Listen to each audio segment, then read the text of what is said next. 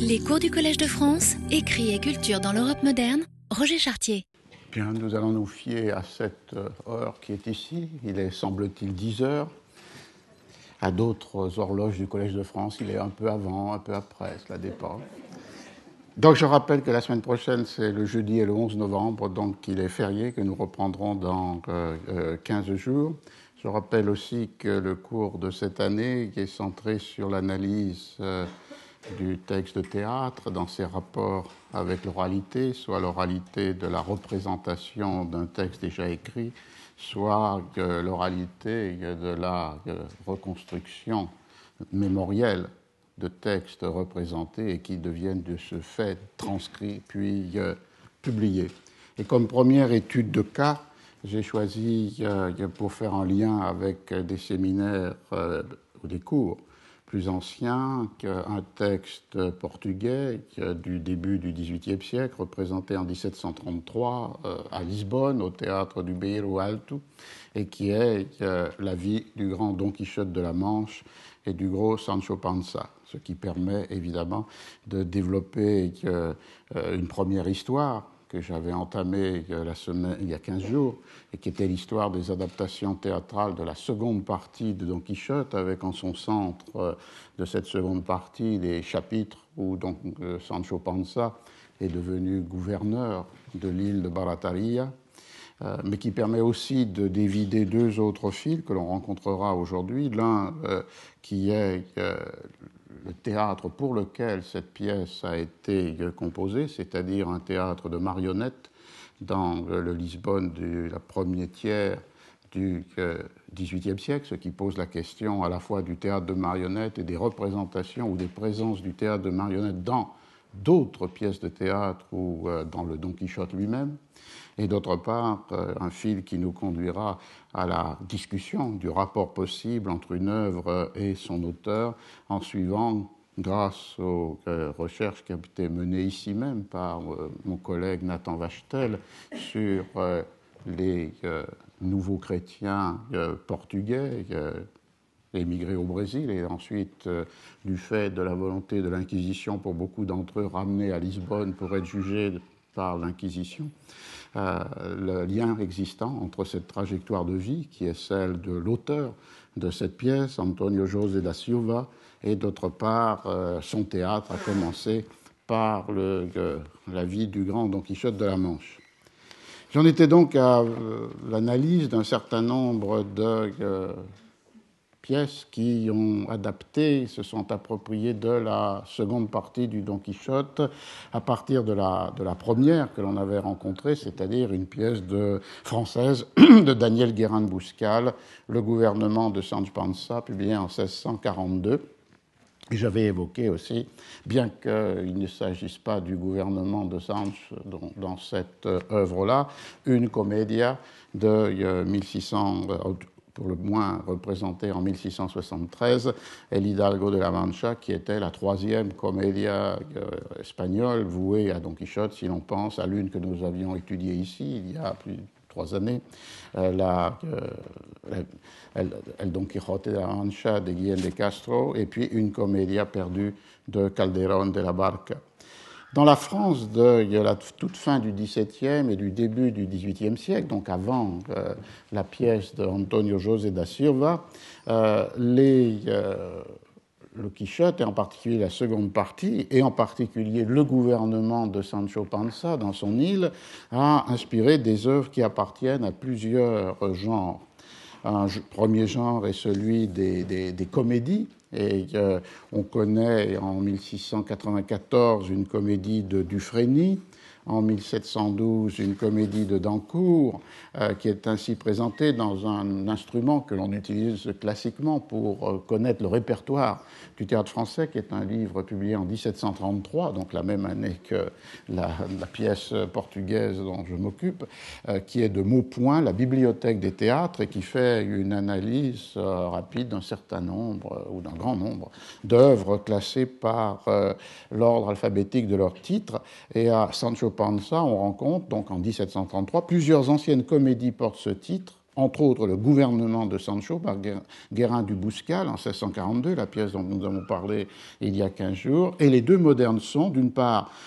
celle de M. Dufresne en trois actes de prose, non imprimés en ses œuvres, et l'autre du sieur d'Ancourt en cinq actes de vers, joué au mois de novembre 1712 avec peu de succès. L'auteur convient qu'il a conservé quelques morceaux d'une ancienne comédie de Sancho. En fait, il s'agit presque d'un plagiat de la pièce de Guérin de euh, Bouscal. Il fit cesser les représentations de sa pièce pour y ajouter plusieurs scènes, ce qui le flattait que si on la donnait au public en l'état qu'elle était maintenant imprimée, elle serait reçue plus favorablement. On retrouve là une mention sur cette tension qui pourra nous occuper entre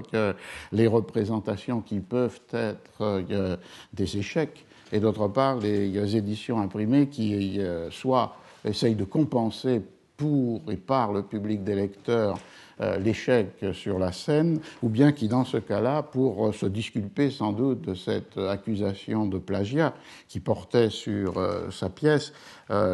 d'encours, ajoute pour une édition imprimée, mais à distance des représentations, un texte qui, pour lui, aurait pu assurer le succès de la, pièce. Donc cette tension entre représentation et édition est un leitmotiv, est un motif permanent dans cette euh, analyse. Donc des comédies, soit des comédies en prose, soit des comédies en vers. D'autre part, euh, le théâtre de la foire, qui est euh, composé pour les deux foires parisiennes, celle de Saint-Laurent et celle de Saint-Germain. Et là, comme vous le savez, il s'agit euh, souvent de représentations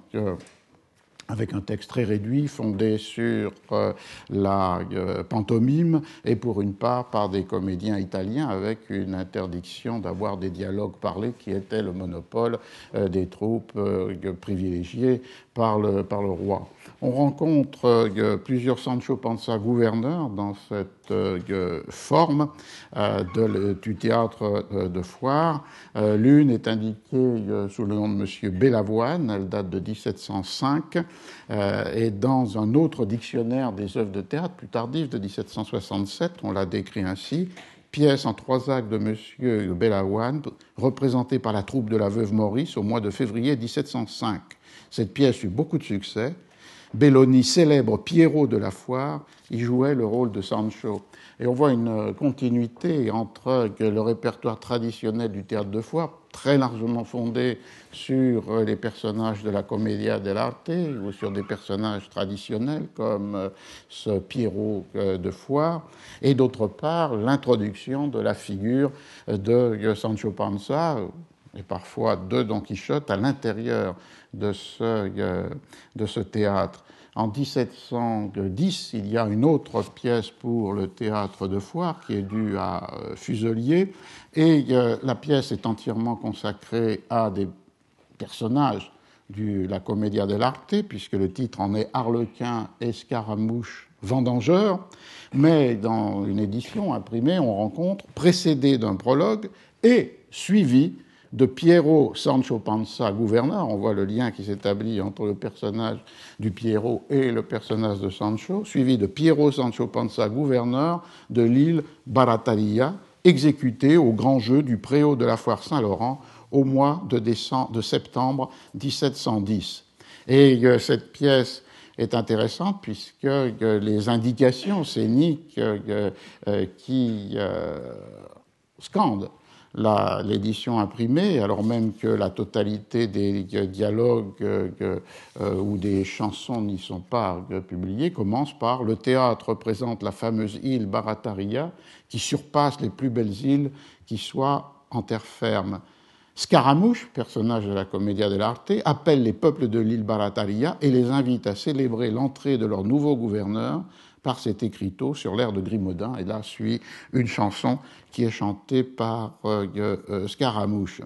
À la scène 2, on peut, à partir de la scène 2, de cette suite donnée à Harlequin et Scaramouche Vendangeur, euh, on peut suivre comment la trame de, du Don Quichotte, seconde partie, chapitre consacré à Sancho gouverneur, est respectée ainsi Sancho Panza, qui a enfin attrapé ce gouvernement si désiré et si bien payé par ses épaules, fait son entrée au son des instruments dans l'île Barataria. Cette entrée est composée des personnages les plus comiques, Sancho est monté sur le cher grison de son âme, et tous deux sont vêtus ainsi qu'il est écrit dans les fidèles chroniques de Sid Ahmed ben, Benengeli. Euh, allusion précise euh, au fait qu'à partir du chapitre 9 de la première partie du Quichotte, le texte qui est proposé aux lectures est supposément la traduction d'un texte écrit en arabe par un historien euh, arabe, Sidé Ahmed Benengeli, et la fiction de la du texte trouvé, rencontré euh, un peu par hasard à l'intérieur de l'histoire écrite par euh, Cervantes, est rappelé ici avec cette idée qu'il y a fidélité par rapport à la chronique de Sidé Amete Benedri, c'est-à-dire par rapport au texte de Cervantes, dans cette représentation sur le théâtre de foire, et qui va suivre le, à gros traits et à grands pas l'ordre de la seconde partie du Quichotte avec euh, Sancho justicier et en particulier cet épisode que, j'évoquais entre la, vivandière et le laboureur. Une vivandière approche la première, euh, donc euh, la, première fait allusion à ce qui était l'indication scénique précédente, c'est-à-dire l'acte de justice. Après, après elle, un laboureur qu'elle accuse par cet écriteau sur l'air Tu croyais en aimant Colette. Et tout est chanté puisque les dialogues parlés euh, sont interdits. Et c'est le moment où euh, Sancho pour euh, démentir les accusations de la femme qui prétend avoir été séduite ou euh, violentée par euh, le, laboureur, lui donne une bourse qu'elle défend avec grande vigueur, ce qui prouve qu'elle aurait pu peut-être défendre aussi, comme je le disais, sa, sa vertu, c'est du moins ce que suggère Cervantes dans le Quichotte. et à partir de là, on a la scène fameuse où Sancho demande à manger et euh, à chaque fois, un médecin lui retire les plats pour euh, la diététique et pour finir, l'annonce d'un stratagème qui a été monté par le, duc pour en finir avec cette euh, fiction de Sancho gouverneur, qui est d'annoncer que l'île va être euh, euh, attaquée. Un courrier burlesque vient annoncer à Sancho que les ennemis sont entrés dans son île. On entend un bruit de combattants et on arme le gouverneur en lui posant deux ailes, c'est-à-dire de, de, planches de bois, l'une sur le dos, l'autre sur le ventre, en guise de cuirasse, qui est exactement fidèle à la description de Cervantes. Après un fin combat, on lui annonce qu'il a gagné la victoire. C'est dans ce moment que, dégoûté des grandeurs et des épines qui y sont attachées, il prie qu'on lui ramène son âne. Dès qu'il est arrivé, il lui ôte son harnais de coursier de gouverneur et se dépouille lui-même des marques de sa dignité et prend congé de ses sujets par cet écriteau. Et là, c'était la présentation au public d'un texte écrit, un écriteau, euh, de façon à se substituer au dialogue euh, parlé. Et la fin de cette suite de cette post-face à euh, la pièce Harlequin et Scaramouche Vendangeur est les plaisants qui ont harcelé Sancho Panza se réjouissent du succès de leur malice et la pièce finit par la danse d'un mort et d'une moresse, en accord peut-être avec la référence à Sidi Ahmed Ben Enrili, euh, écrivain, historien arabe, et aussi en référence avec une danse folklorique qui est très présente dans toute l'Europe des 16e, 18e siècles, particulièrement en Angleterre, qui est une fiction de danse mauresque, et par les sauts les plus extraordinaires. On voit donc qu'il y a un Sancho gouverneur sur le théâtre de foire en parallèle avec le Sancho gouverneur des comédies en trois actes ou en cinq actes, en prose ou en vers. Et le troisième et dernier genre, qui dans ces années 1690-1720 euh, euh, s'approprie euh, la deuxième partie du Quichotte en France, c'est l'opéra comique. Et en 1727 est représentée sur la scène de l'opéra comique une, une œuvre intitulée La Bagatelle ou Sancho Panza gouverneur. On a donc une très riche euh, série euh, d'adaptations, d'appropriations théâtrales qui marquent bien l'importance euh, non seulement de l'œuvre de Cervantes dans cet horizon de lecture et de réception, mais aussi particulièrement l'intérêt qui s'est déplacé de ce qui maintenant sont des motifs très classiques, qui sont les épisodes bien connus de la première partie du Quichotte, à commencer par les moulins avant, vers la deuxième partie et cet intérêt pour cette riche intrigue qui est à la fois burlesque, mais peut être aussi déborder la dimension burlesque de Sancho, gouverneur, avec les thèmes que l'on a vus la fois dernière, le thème du gouvernement idéal lié avec l'île, dérisoire ici puisque l'île n'en est pas une, et d'autre part le thème de l'abdication, le thème du retrait du pouvoir par euh, le prince est ici traité sous la forme euh, burlesque de Sancho, dégoûté des euh, malheurs ou des infortunes que lui crée sa position de gouverneur. Alors pour terminer ce rapide inventaire qui n'a juste qui a seulement pour but de mettre en place l'arrière-fond de l'adaptation faite par Antonio José da Silva, euh, il faudrait euh, mentionner des opéras euh, italiens qui ont été représentés dans la cour de Vienne au Teatrino di Corte et on a là deux opéras comiques qui ont tous les deux le même compositeur, Antonio Caldara, et le même euh, librettiste que Giovan Claudio Pasquini. Euh, l'un date de 1727, il a pour titre euh, Don Quixote in corte de la duchessa, Don Quixote dans la cour, à la cour de la duchesse, qui est défini sur la partition comme opéra serio ridicola per musica, un opéra sérieux et ridicule, sérieux ridicule en un seul mot, en musique, et en 1733, un Sancho Panza, governatore dell'isola Barataria, Sancho Panza, gouverneur de l'île Barataria, qui est défini comme une commedia per musica. Euh, donc, on voit que très clairement, il y a un très riche matériel textuel qui est proposé par la seconde partie de euh, Don Quichotte et dont les dramaturges, depuis les formes les plus populaires du théâtre de foire jusqu'aux formes euh, euh, les, plus élitaires de l'opéra comique à Paris ou de l'opéra de cour à Vienne, peuvent euh, s'emparer. Et c'est dans ce contexte qu'il faut situer ce texte de 1733, sans savoir si Antonio José da Silva avait connu l'un ou l'autre de ces, dont Sancho Panza qui le euh, précédait ou de ces Don Quichotte qui anticipaient sa propre œuvre. Euh, c'est dans ce contexte qu'on peut donc situer son euh, vie du grand Don Quichotte de la Manche et du gros Sancho Panza, en sachant que, son adaptation s'est fondée sur une édition en espagnol, en castillan, du Don Quichotte, puisque le texte n'a été traduit en portugais qu'en 1794, d'ailleurs dans une traduction euh, anonyme, et qui a pour titre O ingenioso Fidalgo Don Quixote de la Mancha, l'ingénieur Hidalgo Don Quichotte de la Manche, sans nom de traducteur. Et la traduction canonique ou classique en portugais ne date que, du XIXe euh, siècle ce qui prouve cette euh, circulation, évidemment, entre euh, Portugal et Espagne, ou portugais et castillan, non seulement parce que durant une période 1580-1640, Portugal est devenu l'une des couronnes du roi de Castille et d'Aragon, mais aussi parce que, ensuite, une fois reconquis l'indépendance du euh, Portugal, euh, la proximité euh, des langues fait que, alors que le Don Quichotte est traduit dans très nombreuses langues européennes avant la fin du XVIIIe siècle, la première vague, comme je le rappelais, étant celle des traductions anglaises, françaises et toscanes,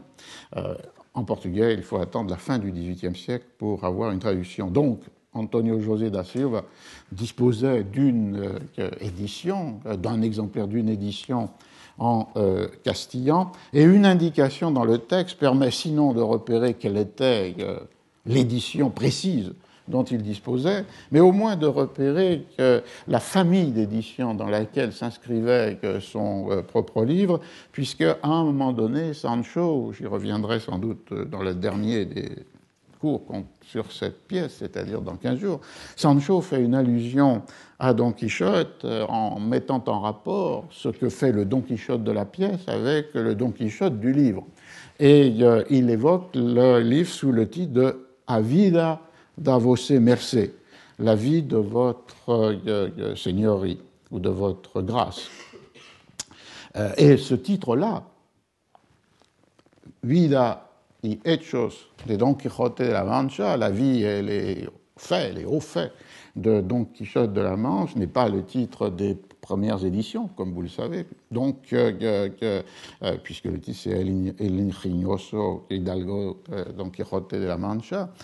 et ce titre apparaît à partir de 1662 dans les éditions en castillan de Bruxelles, lorsqu'il s'agissait, c'est un thème que j'avais évoqué l'année dernière, de rassembler dans un seul ouvrage les deux parties qui avaient été publiés séparément, 1605 et 1615, une distance de dix années, et euh, alors même que, lorsque Cervantes publie la première partie, qui n'est pas encore la première partie, mais qui est seulement euh, euh, El ingenioso de Hidalgo Don Quijote de la Mancha, il n'anticipe pas nécessairement l'idée d'en écrire une seconde. Donc il y avait un problème à partir du moment où, en 1615, avait été ajoutée la seconde partie, et donc de mettre ensemble, sous un même titre, ces deux livres écrits ou publiés à dix ans d'écart, et le choix fut fait bien après la mort de Cervantes euh, par les éditeurs de Bruxelles en 1662 de rassembler la El Ingenioso Hidalgo et El Ingenioso Caballero Don Quijote de la Mancha, qui était le titre de la seconde partie, dans un même euh, ouvrage qui portait le titre de Vida y Hechos de Don Quixote de la Mancha. Et toutes les éditions après 1662, aussi bien à Anvers ou à euh, Madrid, portent ce titre. Il est très clair que euh, Antonio José da Silva fait allusion à euh, une de ces éditions postérieures à 1662, puisque le livre est désigné par Sancho comme La vie de votre grâce, A vida da vossa merced. Alors, le, pour comprendre cette pièce, il faut sans doute mettre en place ce qu'était le théâtre à Lisbonne au euh, début du XVIIIe siècle, et en particulier dans les années 1720 et 1730. Deux formes de représentation dominent cet euh, univers théâtral. La première, qui serait la plus proche euh, du passé et du monde castillan, est la représentation des comédias, dans euh, un lieu qui a pour titre Patio das Arcas, le patio des, euh, des arches euh, ou des arcades, qui est le lieu où se représentent les comédias, en particulier tout le répertoire des comédias espagnols du siècle d'or. Et comme dans de nombreuses villes, ce, ce choral, ce patio das Arcas, appartient à un hôpital, l'hôpital royal de tous les saints, Hospital Real de Todos os Santos, qui reçoit une partie importante des entrées. Donc on a une situation qu'on retrouvera d'ailleurs dans des villes, y compris françaises, du XVIIIe siècle, où une des manières euh, de donner des revenus à des institutions hospitalières ou euh, de secours est de leur accorder une part des, euh, des, revenus assurés par les entrées dans le, au théâtre. Et donc ce, ce patio d'Asarcas est situé à l'intérieur de, ces propriétés de l'hôpital de tous les saints, mais en 1727, et c'est là évidemment une, contradiction, puisque si ces hôpitaux sont évidemment régis par euh, l'Église ou par euh, des ordres religieux, en même temps le théâtre, lui, est l'objet de euh, campagnes et de critiques contre l'immoralité des spectacles qui y sont représentés. Et en 1727, ce patio das Arcas, à la suite d'une campagne particulièrement virulente contre le théâtre comme euh, euh, immoral, et en même temps à l'intérieur finalement d'une figure de la, de la, de la du blasphème que représenterait la création euh, théâtrale qui invente euh, des êtres et des situations euh, euh, qui ne dépendent pas de la volonté de Dieu, au-delà de la moralité ou de l'immoralité supposée des pièces qui mettent en scène des actes réprouvés par la morale chrétienne, le patio est fermé, les représentations sont suspendues et il ne rouvrira qu'en 1737, dix ans plus tard. Donc il y a un premier vide dans le monde théâtral lisboète de Lisbonne du début du XVIIIe siècle, qui est cette fermeture du lieu où on représentait le répertoire le plus classique, c'est-à-dire le répertoire des comédias. D'autre part, deuxième euh, présence théâtrale, ce sont les euh, compagnies d'opéra italiennes itinérantes qui euh, circulent dans toute l'Europe, mais y compris à Lisbonne et à la, à la cour ou dans l'aristocratie portugaise, et qui mettent en scène ou bien que simplement sous forme d'air de concert donne à entendre euh, les euh, opéras euh, italiens. Ces lieux où ces troupes ou ces chanteurs représentent ou simplement donnent à entendre les airs des opéras italiens sont le palais royal et un certain nombre de petits théâtres privés aristocratiques, ou même, évidemment, pour la musique sacrée, les églises. Mais il n'y a pas de représentation publique des euh, opéras euh, italiens, soit sous la forme de récital d'air, soit sous la forme de euh, représentation de la totalité de l'opéra. Ils sont exclusivement donnés dans des espaces soit religieux, des églises, soit des espaces que l'on peut dire privés, aristocratiques ou curiales. Ce n'est qu'en 1735 qu'il y a une forme de représentation publique de l'opéra va être donnée dans l'Accademia da Trindade, l'Académie de la Trinité, et la première opéra italien qui est donné à Lisbonne dans cette forme de, représentation publique est euh, le Farnace des Schiassi. Du coup, il y a donc un deuxième vide qui là est donné par euh, l'absence d'un genre qui va acquérir une grande euh, popularité et un public euh, plus euh, large, et qui est celui de l'opéra donné dans des représentations publiques. On peut donc penser que le théâtre du Beiro Alto, du quartier haut de Lisbonne, met à profit à la fois la fermeture du patio des Comedias, du patio das Arcas, et d'autre part l'intérêt, mais pas encore donné sous la forme de représentation publique pour l'opéra, pour mettre en scène, pour ces marionnettes, puisqu'il s'agit là d'un théâtre de euh, marionnettes, une forme de théâtre qui va, dans un certain sens, euh, rassembler ou unir la forme de la comédia, puisqu'il s'agit là d'une adaptation théâtrale euh, de textes déjà là, à commencer par celui de 1733 qui ouvre cette série avec Don Quichotte, mais en même temps une forme de théâtre qui est très largement ouverte à la musique et au chant, puisque dans le Don Quichotte de euh, Antonio José da Silva, on rencontre trois chœurs, onze arias, un duo et un chant pour quatre voix. Et tous les opéras ultérieurs composés par le même Antonio José da Silva, euh, vont euh, euh, voir augmenter le nombre de parties chantées dans son di Creta, labyrinthe de Crète de 1736. Il y a 31 parties chantées, et dans le dernier opéra qui est représenté au Precipicio de Faetonci, le précipice de Phaéton en 1738, 32 parties euh, chanté. On a donc là euh, très clairement une conjoncture courte du théâtre à Lisbonne qui a donné idée au euh, théâtre plus classique du Bero Alto qui existait, qui était un théâtre de marionnettes, de passer commande pour des œuvres qui pouvaient avoir à la fois une dimension opératique, pour le moins musicale et chantée, et d'autre part qui pouvaient s'ajuster, s'adapter à un répertoire adressé aux à la forme spécifique de théâtre, qui était celui du Belo Alto et qui était le théâtre des euh, euh, marionnettes. Alors, comme on l'a vu, euh, ou comme on le voit lorsque l'on peut voir ce film au Judéo, voué à la vie d'Antonio José da Silva, du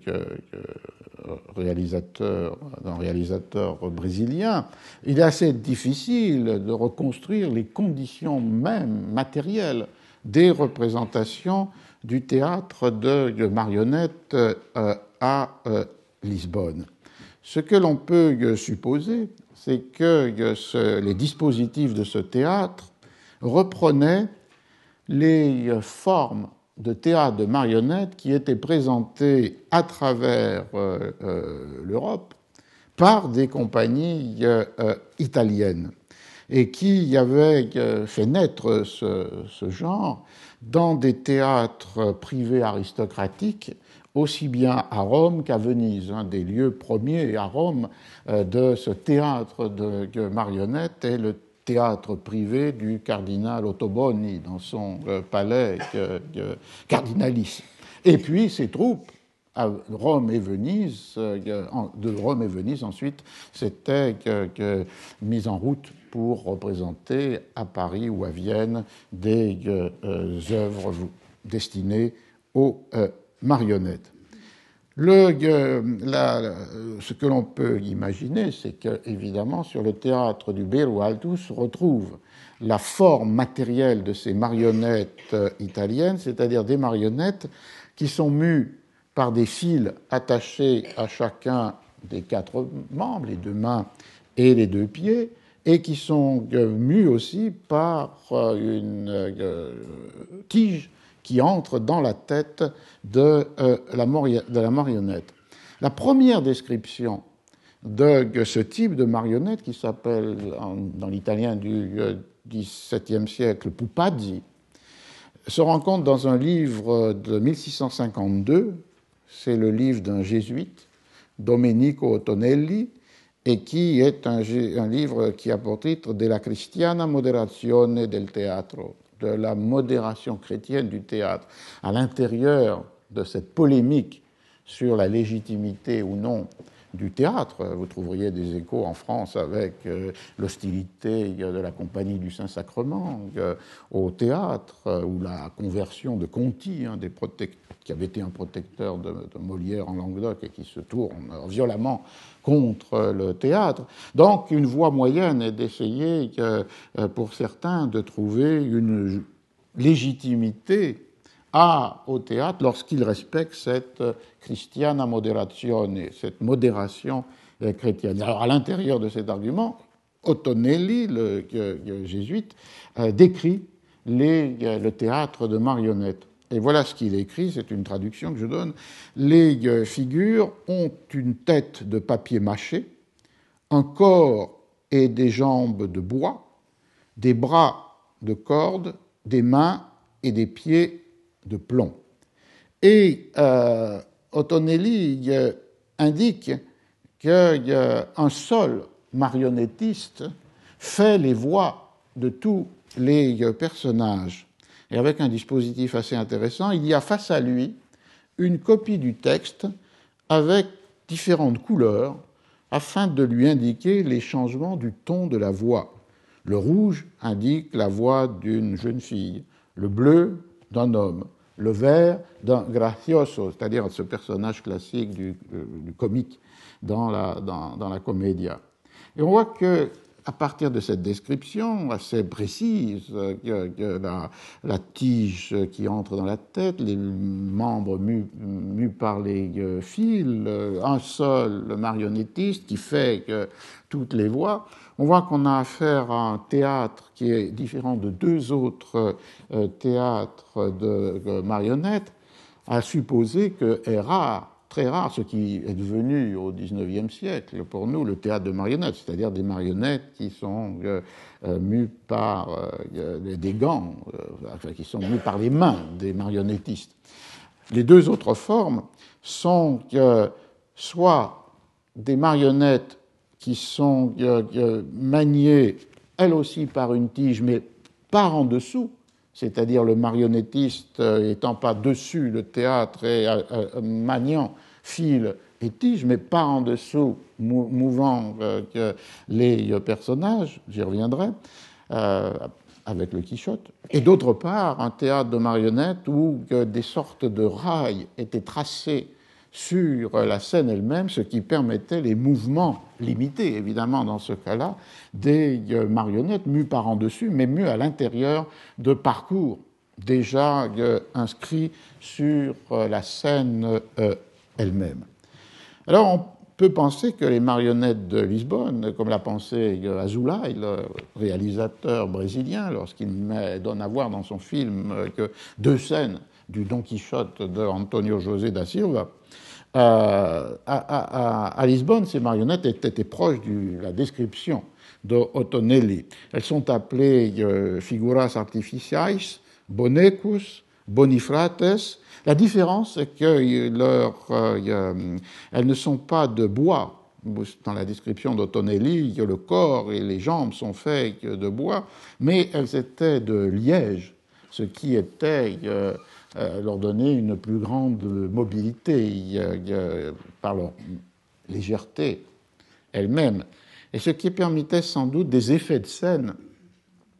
assez spectaculaires, euh, que des changements très rapides de scène et des mouvements très marqués des personnages, ce que dans les indications scéniques des pièces de Antonio José da Silva, on trouve sous le, nom de mutasounds, des changements de, scène. Et par exemple, dans la première partie de son Don Quichotte, en 1733, les spectateurs du Beru Alto pouvaient, voir euh, le chevalier errant tuer euh, le lion, adaptation du euh, chapitre du où Don Quichotte euh, rencontre un lion, mais il ne le tue pas. Le lion se désintéresse de lui parce qu'il a été gavé de nourriture. Euh, le fait qu'il y ait l'entrée de Don Quichotte dans la caverne de Montesinos avec, dit le texte, des éclairs et du tonnerre, ou encore, il en viendrait, que l'envol de Don Quichotte et de Sancho vers le mont Parnasse sur euh, des nuages. Donc une liberté qui permet ces mouvements plus, amples, même s'ils sont dans un format réduit que, le théâtre de machine, euh, mais qui limitent en, libérant des contraintes pesantes du théâtre de machine, et d'autre part une légèreté des, marionnettes elles-mêmes du fait qu'elles sont en, euh, liège. On, on, sait peu ou quasi rien sur le public du théâtre du Beiro Alto, ce qui euh, semble c'est qu'il s'agit d'un public citadin composé des mondes des métiers ou de la bourgeoisie de la ville, peut-être aussi une présence de la petite noblesse, euh, ce qui indique un thème que je voudrais maintenant mettre en place, qui est qu'on a identifié sans doute trop rapidement le théâtre de marionnettes avec un répertoire populaire, avec un théâtre itinérant ou un théâtre de foire. Et ce qui a conduit à cette euh, immédiate désignation est évidemment le fait qu'il y a des œuvres majeures qui incorporent le théâtre des marionnettes dans leur euh, propre trame. Deux exemples, le Quichotte lui-même, avec le retable de Maître Pierre dans les chapitres 25 et 26 de la seconde partie du Quichotte, et d'autre part euh, une comédie de Ben Jonson, euh, représenté en 1614, euh, le Quichotte de 1615, dont deux textes presque contemporains, mais seulement imprimé en 1631 et qui est la foire euh, de la Saint-Barthélemy, Bartholomew Fair. On peut jeter un œil sur ces deux textes, puisqu'ils sont à la fois euh, présents dans une référence au théâtre de marionnettes, mais différents dans ce qu'ils montrent par rapport à ce qu'étaient les représentations du euh, euh Beru Alto. Alors, dans le euh, Quichotte, vous vous souvenez peut-être que cette présence des marionnettes euh, entre lorsque, dans la seconde partie, au chapitre 25, euh, dans une auberge, euh, Sancho et Don Quichotte rencontrent Maître Pierre, Maese Pedro, qui, est un, qui a deux éléments pour le spectacle qu'il donne à voir de manière itinérante. D'une part, un retable de marionnettes et d'autre part, un singe qui devine en lui chuchotant euh, la réponse à l'oreille, ce que, euh, les euh, spectateurs sont dans leur vie ou dans leurs conditions. Alors voilà comment il est présenté, Maese Pedro, par l'aubergiste au chapitre 25.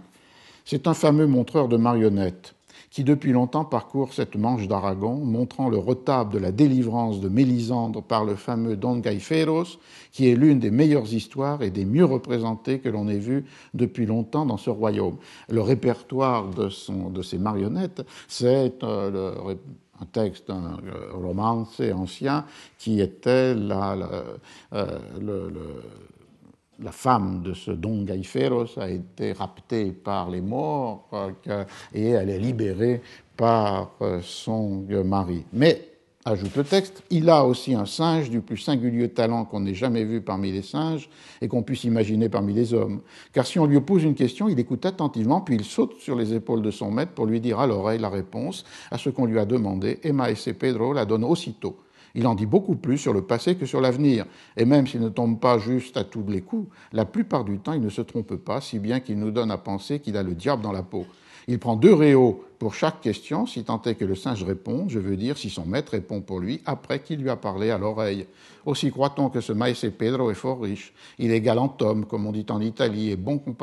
et buon compagno, et mène la plus joyeuse vie du monde. Il parle comme quatre et boit comme douze, le tout au dépens de ses boniments, de son singe et de son retable. Alors, durant ce séjour à l'auberge, Maese Pedro va monter son théâtre de euh, marionnettes. Et on a là une description euh,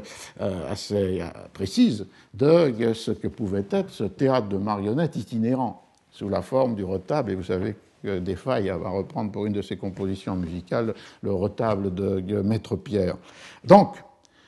le spectacle va être organisé et la description est ainsi menée par Cervantes. Don Quichotte et Sancho s'en furent à l'endroit où était installé le retable, à découvert, partout garni de petites bougies de cire allumées qui le rendaient brillant et resplendissant. À peine furent-ils arrivés que Maese Pedro se mit dedans, car c'était lui qui devait manier les personnages. Et un garçon, valet de Maese Pedro, se tenait en dehors pour servir d'interprète et expliquer les mystères du dit spectacle. Il avait une baguette à la main pour signaler les personnages à mesure qu'ils apparaissaient sur scène. Après que tous ceux qui étaient à l'auberge se furent mis face du retable, en face du retable, quelques-uns debout, mais Don Quichotte et Sancho, bien installés, aux meilleures places, le truchement, commença à dire ce que verra et entendra, qui entendra ou verra, le chapitre suivant. Alors ça, c'est le jeu de Cervantes, double, c'est-à-dire qu'il met le lecteur dans la position des spectateurs du retable, et d'autre part, comme vous l'avez entendu, il prévoit que son texte peut avoir une double forme de circulation, celui qui verra, donc celui qui lira avec les yeux, et celui qui entendra, c'est-à-dire celui qui écoutera lire quelqu'un qui lit le chapitre. Alors l'interprète commence Tyriens comme Troyens, tous demeurèrent euh, quoi euh, Ce qui est une référence euh, à l'Iliade.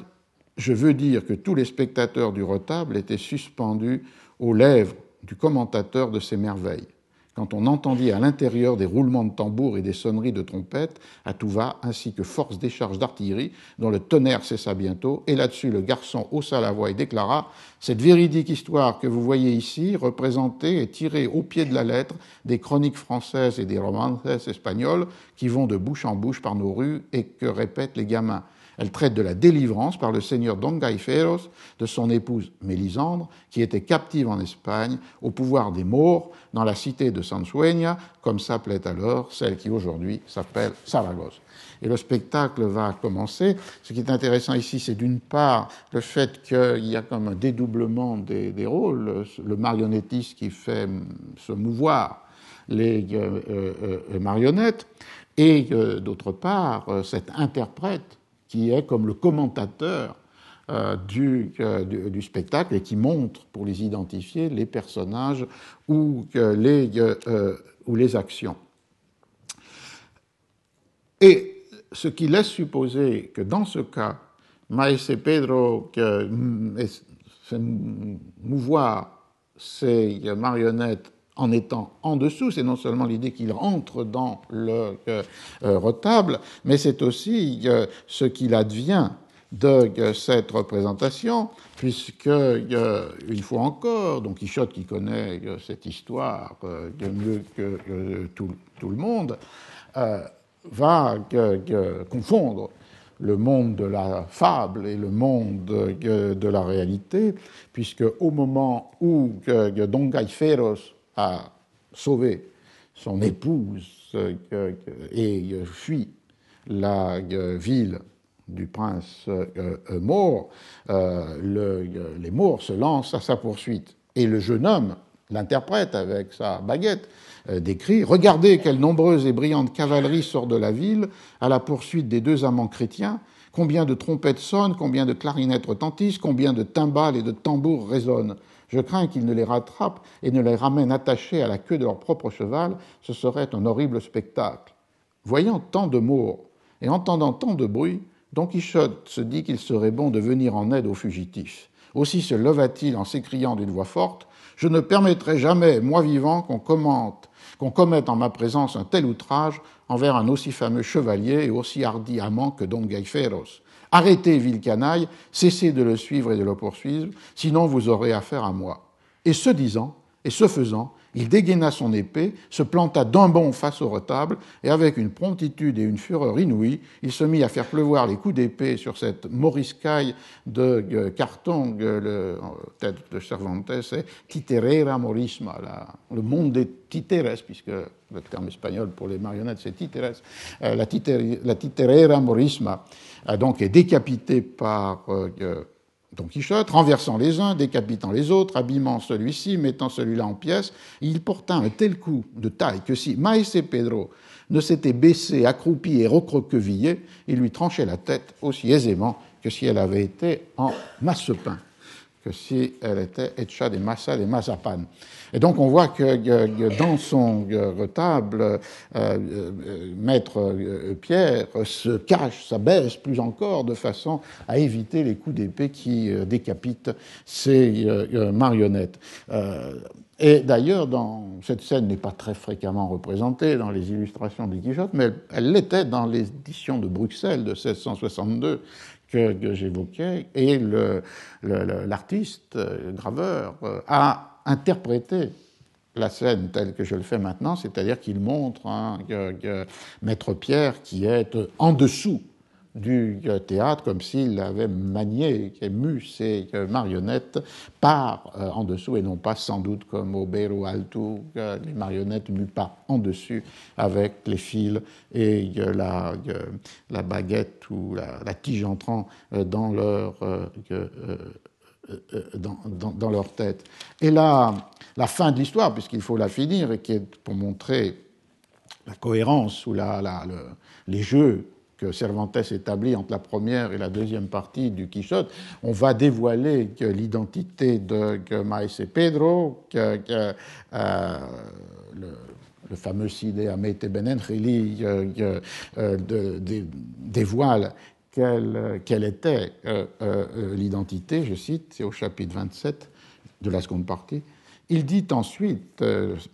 que celui qui aura lu la première partie de cette histoire se souviendra sans doute de Ginès de Passamonte, à qui, parmi d'autres galériens, Don Quichotte avait rendu la liberté dans la Sierra Morena, bienfait dont il fut par la suite mal remercié et encore plus mal payé par cette engeance maligne et dépravée. Ce fut ce Ginès de Passamonte, que Don Quichotte appelait Ginesillo de Parapir, qui vola l'âne de Sancho Panza. Et comme on n'en a mis ni le camp, et comme on n'en a ni le quand ni le comment dans la première partie, par la faute des imprimeurs. Plusieurs ont attribué au manque de mémoire de l'auteur la faute de l'impression. Bref, Ginès déroba l'âne pendant que Sancho dormait dessus en usant de l'habile artifice de Brunello lorsque devant Albaraque il tira d'entre les jambes, d'entre ses jambes le cheval de Sacripan et Sancho le récupéra depuis comme on l'a raconté. ça, je signale un peu entre parenthèses, c'est pour montrer les, trames ou les, que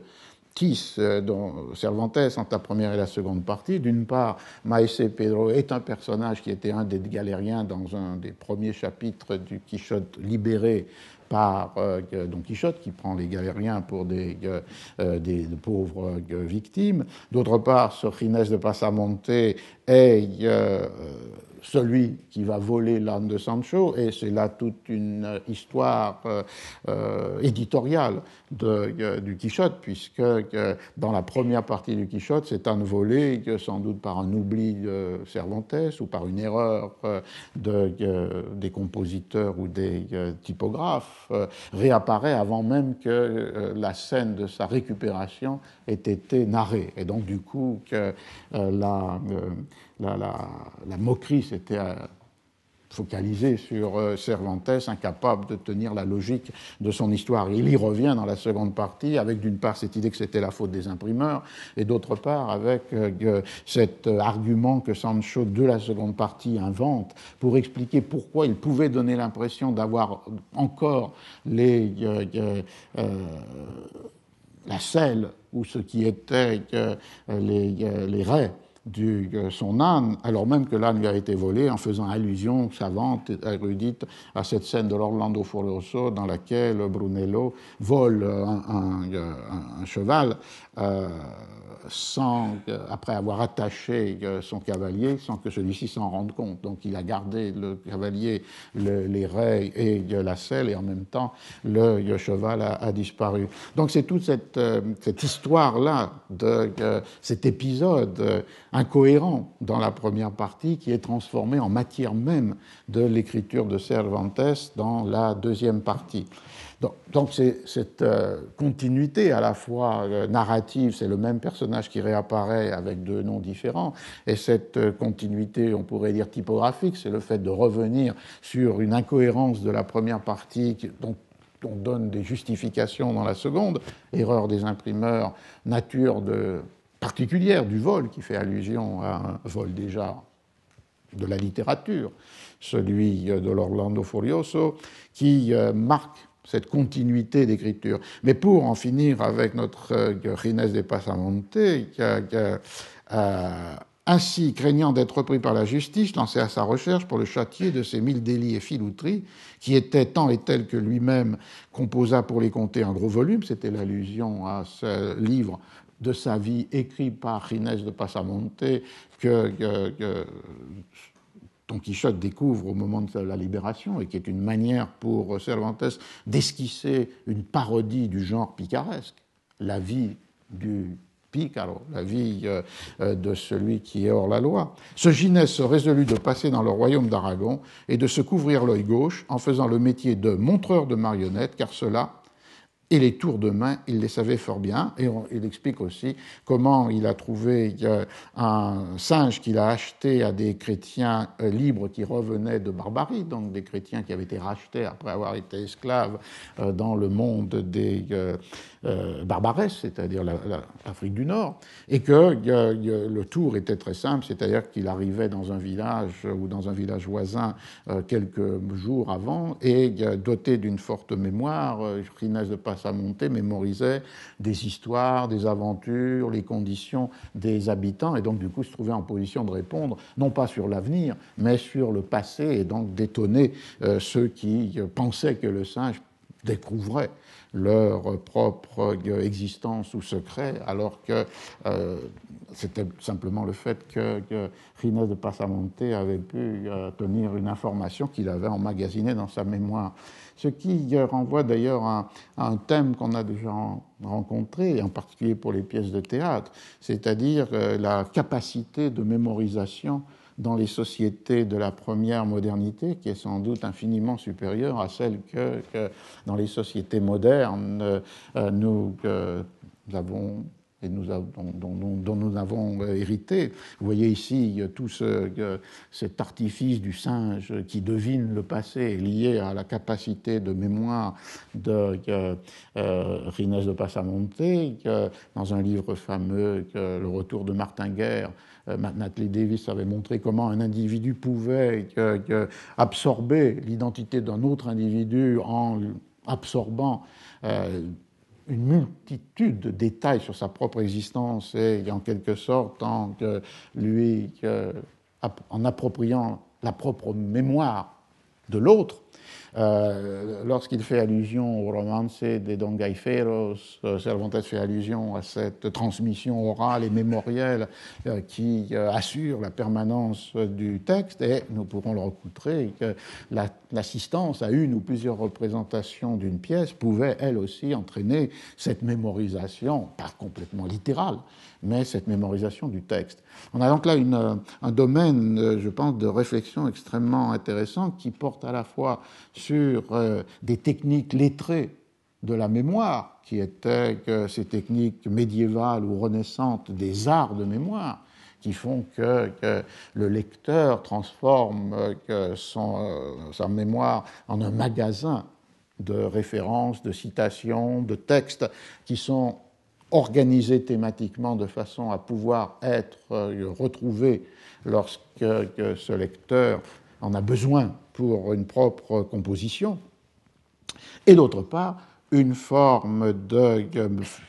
plus, populaire, plus immédiate de mémorisation, soit de tout un répertoire de contes, de romances, c'est-à-dire donc de, poèmes euh, ou euh, d'histoires, et une capacité, même si elle n'est pas organisée selon les théâtre de la mémoire des traités savants, une capacité, même chez les plus humbles, à mémoriser des données, des faits, euh, des souvenirs. Et il y a là sûrement un élément important pour comprendre les horizons culturels des sociétés de la première modernité, puisque ensuite, de plus en plus, la mémoire va être déléguée objectivé donc hors de l'esprit de euh, l'individu, d'abord dans la bibliothèque comme euh, mémoire, et aujourd'hui dans nos préoccupations pour savoir quelle est la capacité de mémoire de chacun des ordinateurs dont nous disposons. Donc euh, il y a là une, trajectoire fondamentale, mais sur la, base de laquelle le Quichotte est absolument construit.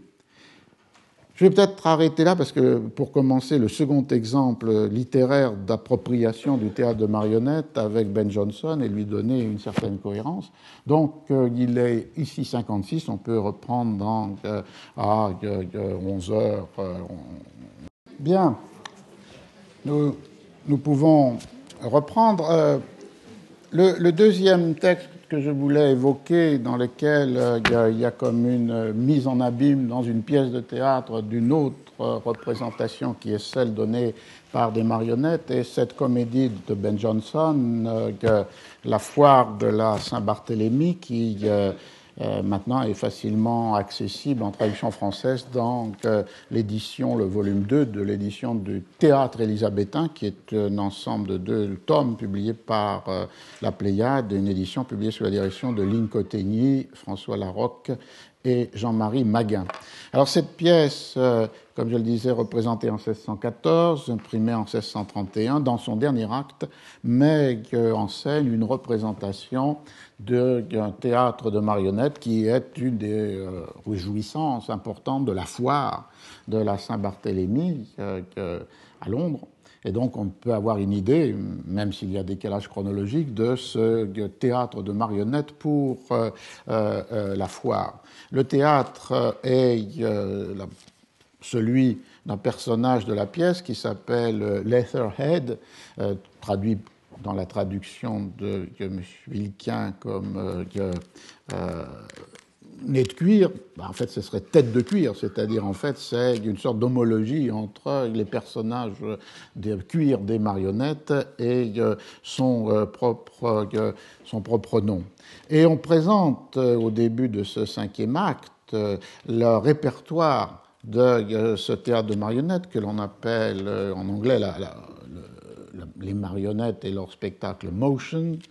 euh, avec euh, euh, cette remarque que fait Leatherhead, ou nez de cuir, et qui d'ailleurs dans ce dernier acte porte le nom de Lantern, la lanterne, celui qui, qui éclaire. Quel spectacle de marionnettes Moi, lanterne nez de cuir, Lantern Leatherhead, ai-je monté en montant depuis la mort de Pod, mon maître, qui était l'ancien propriétaire du, du théâtre. Jérusalem était quelque chose de majestueux et il en était de même de Ninive, de la cité de Norwich, de Sodome et Gomorre, avec la révolte des apprentis et la mise à sac des bordels le jour du Mardi Gras. Mais le complot des poudres, ça, ça rapportait des sous. J'ai fait jusqu'à neuf représentations par après-midi pour des spectateurs qui payaient 18 ou 20 pence. Les productions qui traitent de ce qui se passe chez nous se révèlent toujours les meilleures. Elles sont si faciles à comprendre et si familières. Aujourd'hui, les auteurs mettent trop de choses savantes dans leurs pièces et c'est cela, je crois, qui gâche tout. Et donc on voit que le répertoire de ce théâtre de marionnettes traite fondamentalement est un répertoire qui est lié à des histoires bibliques. Euh, chaque euh, trois des euh, titres mentionnés sont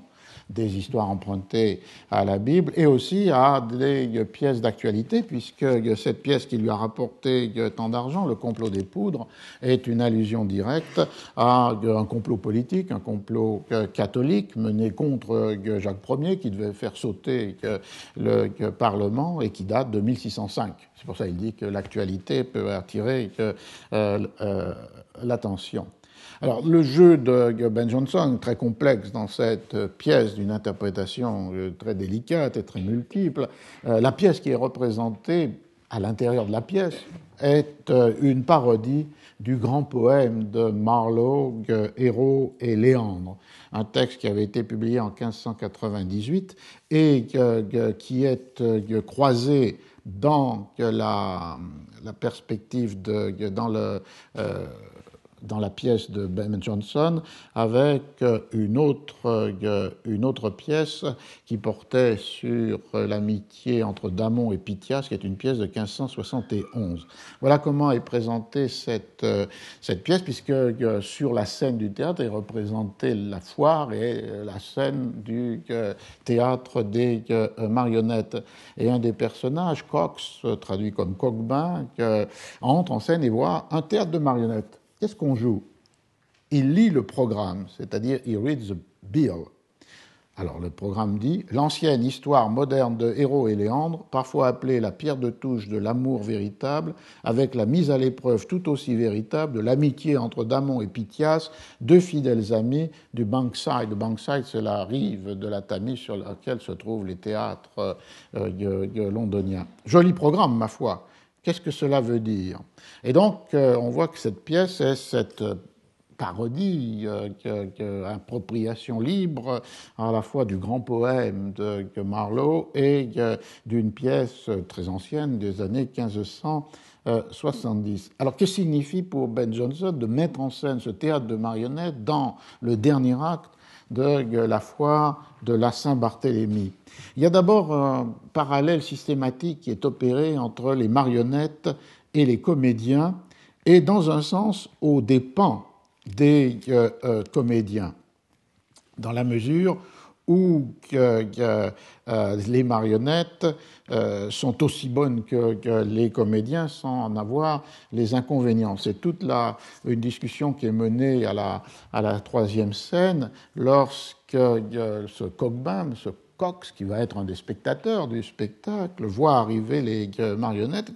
Quoi Est-ce que les acteurs vivent dans des paniers, puisqu'on apporte les euh, euh, marionnettes dans les paniers C'est ce que fait Leatherhead, le marionnettiste.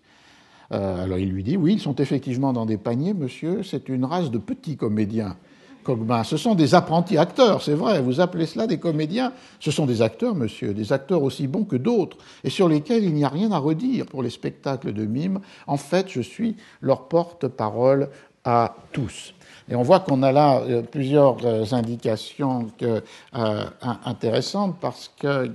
la comparaison se fait entre ces marionnettes qui ne parlent pas elle-même et les acteurs de ce qui a été traduit ici comme les euh, acteurs euh, pour les spectacles de mime. En fait, le, texte anglais fait référence à ce qu'on appelle dumb shows, des shows muets, et qui sont non seulement des spectacles de mime, mais qui étaient dans des pièces tragédies ou comédies, des moments dans lesquels il y avait la représentation de la même intrigue que celle qui était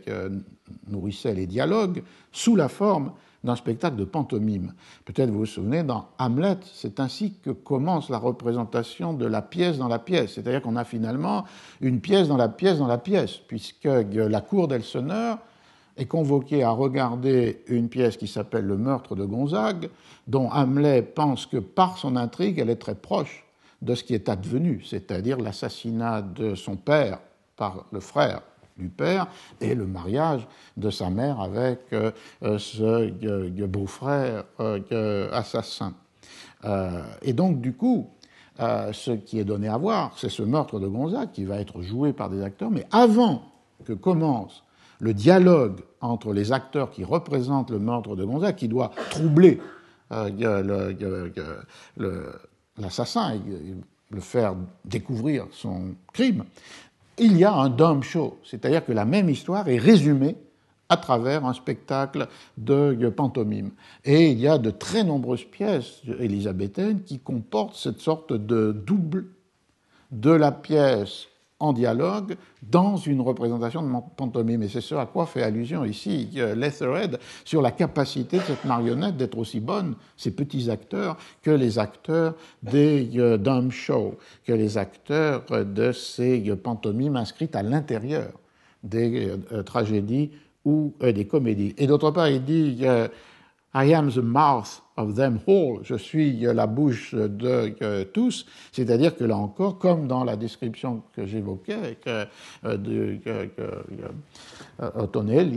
Ottonelli, il y a le fait que le marionnettiste donne sa voix à tous les personnages qui sont représentés par les marionnettes qu'il est en train, seul ou avec des aides, de faire se euh, mouvoir. Et un peu plus loin, on continue la, comparaison, et là c'est une satire de Ben Jonson par rapport au milieu des euh, comédiens, qui prend son sens dans la mesure où Ben Jonson appartient à cette famille des auteurs dramatiques qui se pensent comme des auteurs, comme des poètes, et qui donc du coup considèrent que finalement la transmission de leurs textes par les comédiens est peut-être une forme de dégradation. Donc il y a une sorte de vision plutôt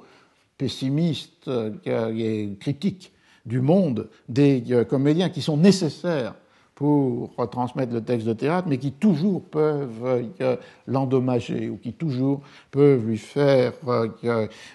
tort. Alors, Cox continue Ah oui, c'est une troupe de gens bien élevés, et je les aime pour cela, en parlant des marionnettes dans leur panier. Ils ne ricanent pas, ils ne se moquent pas de tout, et ne racontent pas de blagues comme le font les grands acteurs. Et en plus, il n'y a pas pour les régaler ou pour les enivrer de frais aussi importants que pour les autres, étant donné leur petite taille. Et donc, il y a cette critique de la sociabilité joyeuse, festive euh, des, des comédiens euh, et opposé à eux, l'expression qu'emploie dans le texte original Cogbin Cox, c'est civil company. Ils sont une compagnie civile, ces petits acteurs de marionnettes. Donc il y a ce premier type de, parallèle. Il y a un deuxième type de parallèle qui intéresse Ben Jonson, je pense, dans ce dernier acte de la foire de la euh, Saint-Barthélemy, c'est la, la tension entre le spectacle populaire, qui est un spectacle euh, carnavalesque, burlesque, diminué, et d'autre part euh, le sublime de la création poétique, illustré ici par euh, le grand poème de Marlowe, Hero and Leander, et le sublime aussi d'une écriture poétique et savante du théâtre. Et euh, le parallèle euh, s'établit lorsque Cox, après avoir euh, célébré cette compagnie civile et paisible et économique des petits acteurs marionnettes, demande à Leatherhead mais suivez-vous finalement fidèlement le texte imprimé? C'est-à-dire, est-ce qu'on va entendre le texte de Marlowe? Tel qu'il a été dans le printed book.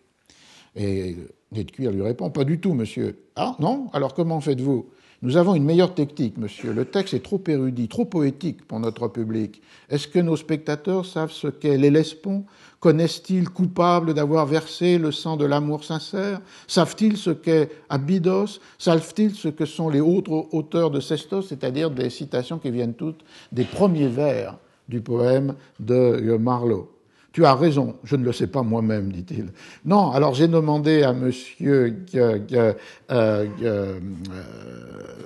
Nigaudin, qui est euh, la traduction de Little Wit, monsieur de Petit Esprit, de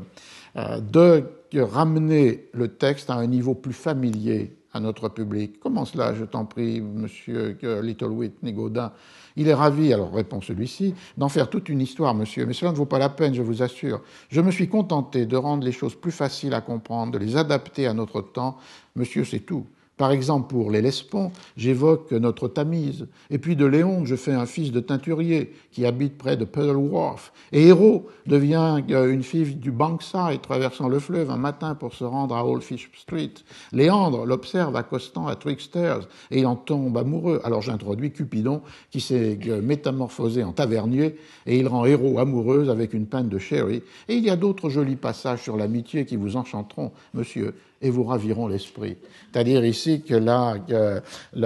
ce qui est d'un côté la poésie, le sublime ou l'érudition est réduit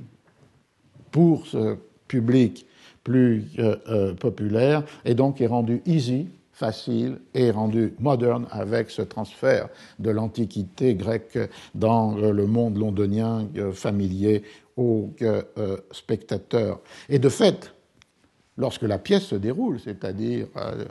les amours de Léandre et Héros, que le langage employé est un langage vulgaire, est un langage souvent scatologique, est un langage ordurier, que euh, les accusations d'être le macro d'une jeune femme fusent de part et d'autre, ce qui fait que l'on a là une sorte de repoussoir de ce qui pour Johnson devrait être euh, le euh, théâtre euh, attribué à la fois mis dans les mains d'acteurs qui le trahissent et d'autre part souvent rabaissé, en particulier dans cette forme du théâtre des marionnettes, mais pas seulement, à un contenu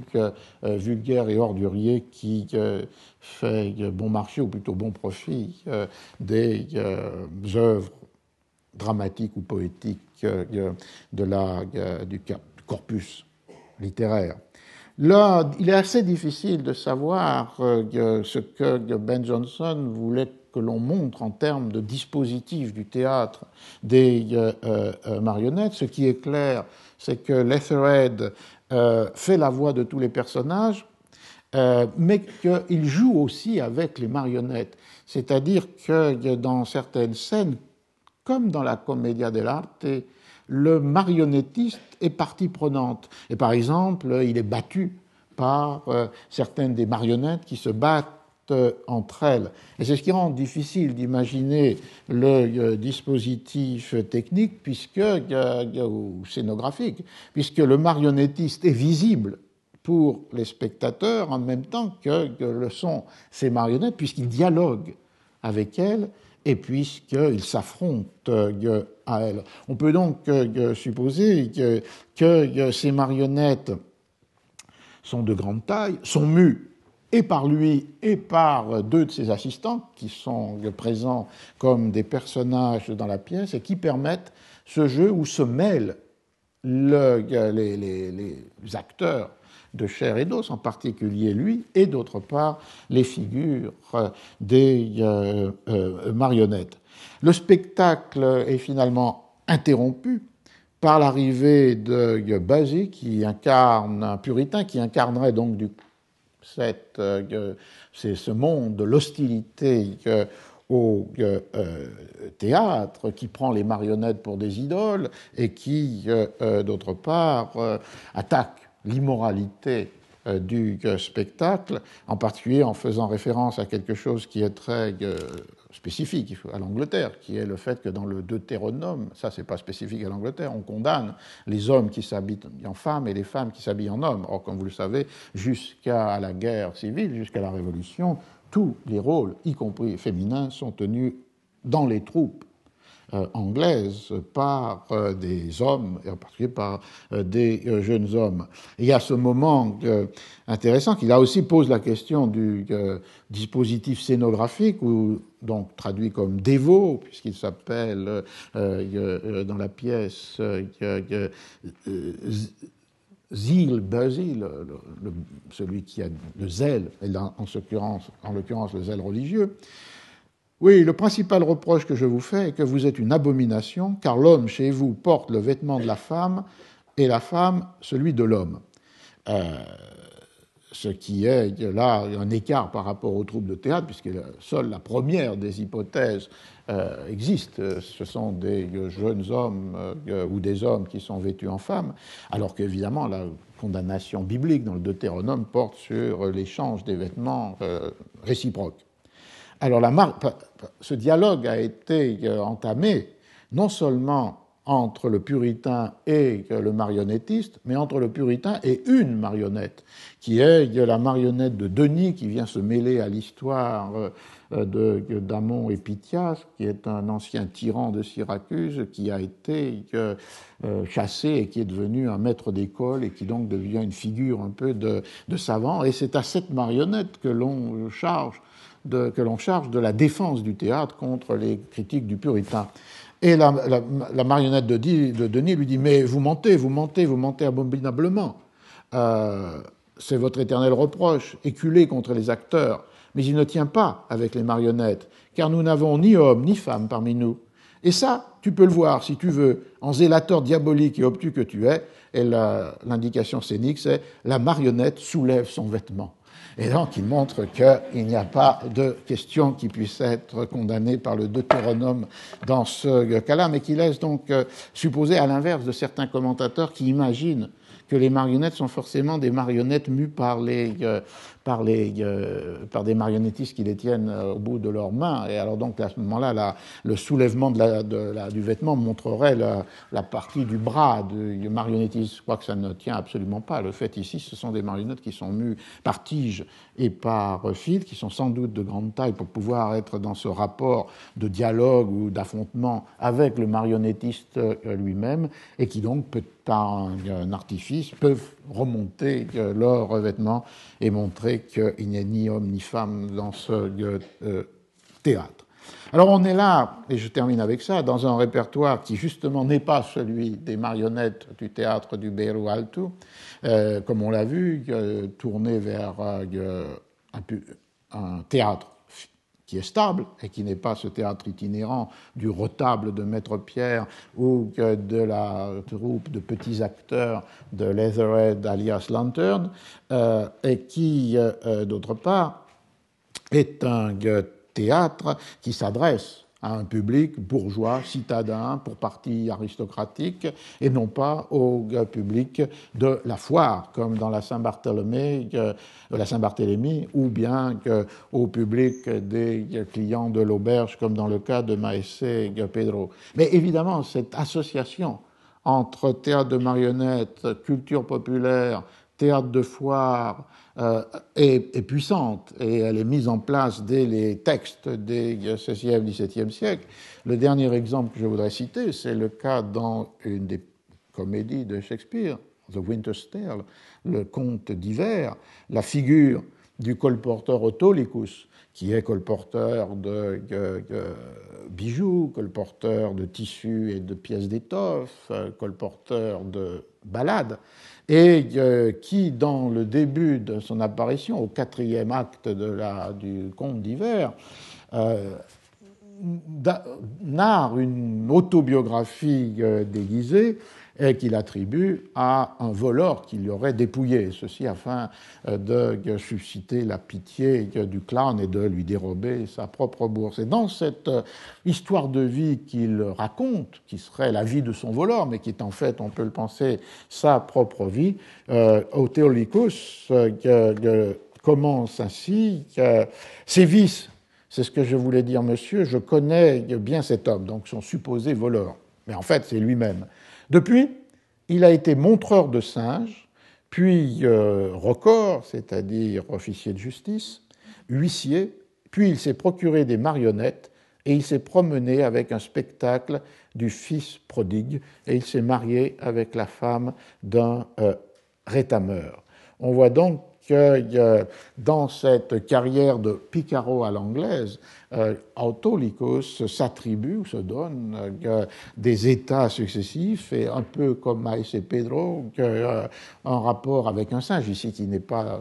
un singe qui devine, mais un singe dont on montre les tours, et puis d'autre part ce motion, ce théâtre de marionnettes sur lequel il a représenté une parabole biblique, celle du euh, fils euh, prodigue euh, qu'on rencontre dans l'évangile de, Luc.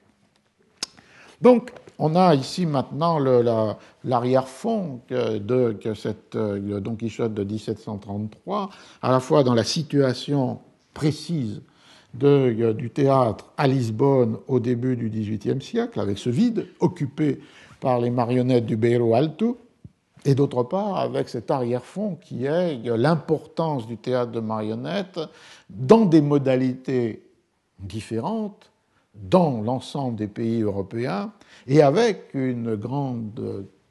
tension ou différence ou contraste entre le théâtre de marionnettes lié à la culture populaire et festive et en particulier au théâtre de la foire et d'autre part le théâtre des marionnettes pour des publics aristocratiques ou bourgeois dans des théâtres privés ou des théâtres publics et capables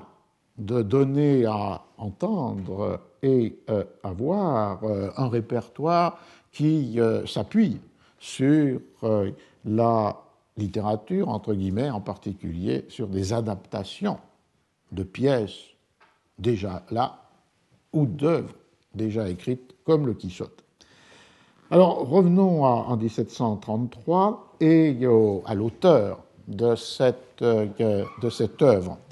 Euh, la première attribution de cette Vida do Grande Don Quixote de la Mancha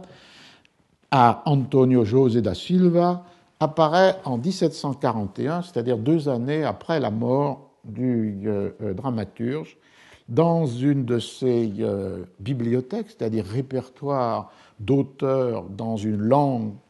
donnée, qui depuis la fin du XVIe se sont multipliées. Il s'agit ici de la Biblioteca Lusitana de Diego Barbosa Machado, qui, dans son premier tome, page 303, indique, c'est ordre alphabétique des auteurs, et ordre alphabétique qui se maintient longuement dans les pays euh, espagnols ou portugais, c'est-à-dire ordre alphabétique des prénoms. Donc on rencontre Antonio Joseph da Silva, natural de Rio de Janeiro, qui est né à Rio de Janeiro, fils de Joao Mendes da Silva, avocat dans cette cour, c'est-à-dire avocat à Lisbonne, et de Laurenza Coutinho. Il a étudié le droit civil à l'université de Coimbra, où D'où, passant à Lisbonne, il a exercé l'office d'avocat. Et la phrase importante, Comica. Il avait du génie pour la poésie comique. Et du coup, la Bibliotheca Lusitana mentionne euh, parmi ces comédiens qui, dit le texte, furent représentés avec applauso, l'applaudissement des spectateurs, six œuvres sont mentionnées trois avec une date de leur impression, le labyrinthe de Crète, les euh, As Variedades de Proteu et euh, euh, la, la, guerre de l'Alécrime et la Mangerona, qui sont les, les, pièces qui sont publiées. La première, le labyrinthe de Crète, en 1736, et les métamorphoses de euh, euh, Protée et les guerres euh, entre le Percy et la Marjolaine en 1737. Et trois autres pièces seulement sont indiquées comme manuscrits avec la lettre M, les lettres MS après leur titre Amphitryon, Don Quichotte et Phaéton. Donc on a en 1741 l'attribution de six de œuvres à Antonio José da Silva, né à Rio, avocat à Lisbonne, étudiant préalablement à Coimbra, et qui est reconnu comme euh, ayant du génie, ayant du talent, du génie pour la poésie comique. En 1744, les trois ans plus tard, les œuvres euh, sont euh, publiées, ces six œuvres, avec deux autres, les Opaïdes ou la vie des Opes, et l'autre qui s'appelle Les Enchantements de Médée. Euh, et ici, les six plus deux œuvres sont publiées dans un volume dont le titre est Théâtre comique portugais, Théâtre comico portugais. Le nom de l'auteur n'apparaît pas sur euh, la page de titre de cette édition des six euh, œuvres, mais elle peut être aisément déchiffrée dans un poème acrostique ou acrostiche qui termine la préface euh, dirigée au lecteur sans passion, au leitor desapasionado, puisque les premières lettres de 20 vers de deux décimas, qui est une forme poétique classique, divers, divers, euh, ici les 20 lettres qui commencent chacun des vers, lorsqu'on les lit verticalement, se lisent Antonio Joseph da Silva. Alors donc la question donc, est claire. La pièce de, du Don Quichotte de 1733 a été attribuée dès 41 dans la Biblioteca Lusitana à euh, Antonio José da Silva et en 1744 elle fait partie avec sept autres pièces d'un euh, volume qui rassemble euh, huit comédies ou opéras de Antonio José da Silva. Donc la question qu'il faut poser pour terminer cette, euh, cette analyse aujourd'hui, c'est qui était Antonio José da Silva en 1733 il est possible de suivre la, vie et le destin tragique de, da Silva grâce, comme je l'ai dit, aux deux livres magnifiques de Nathan Vachtel, euh, l'un La foi du souvenir et l'autre La logique des bûchers. Comme le dit la, la Biblioteca Lusitana, Antonio José da Silva était né à Rio de Janeiro en 1705 euh, dans une famille, et ça la Biblioteca ne le dit pas, de euh, Christians Novos, de nouveaux chrétiens, c'est-à-dire de ces familles euh, juives converties de force au, christianisme en 1497 lorsque le roi de Portugal décide une conversion universelle de ces sujets. Seuls ceux qui quittent le royaume euh, ne, sont plus, ne, sont pas, ne seront pas considérés comme nouveaux euh, chrétiens. Ce qui était euh, cinq ans ensuite redoublé, ce qui était devenu en 1492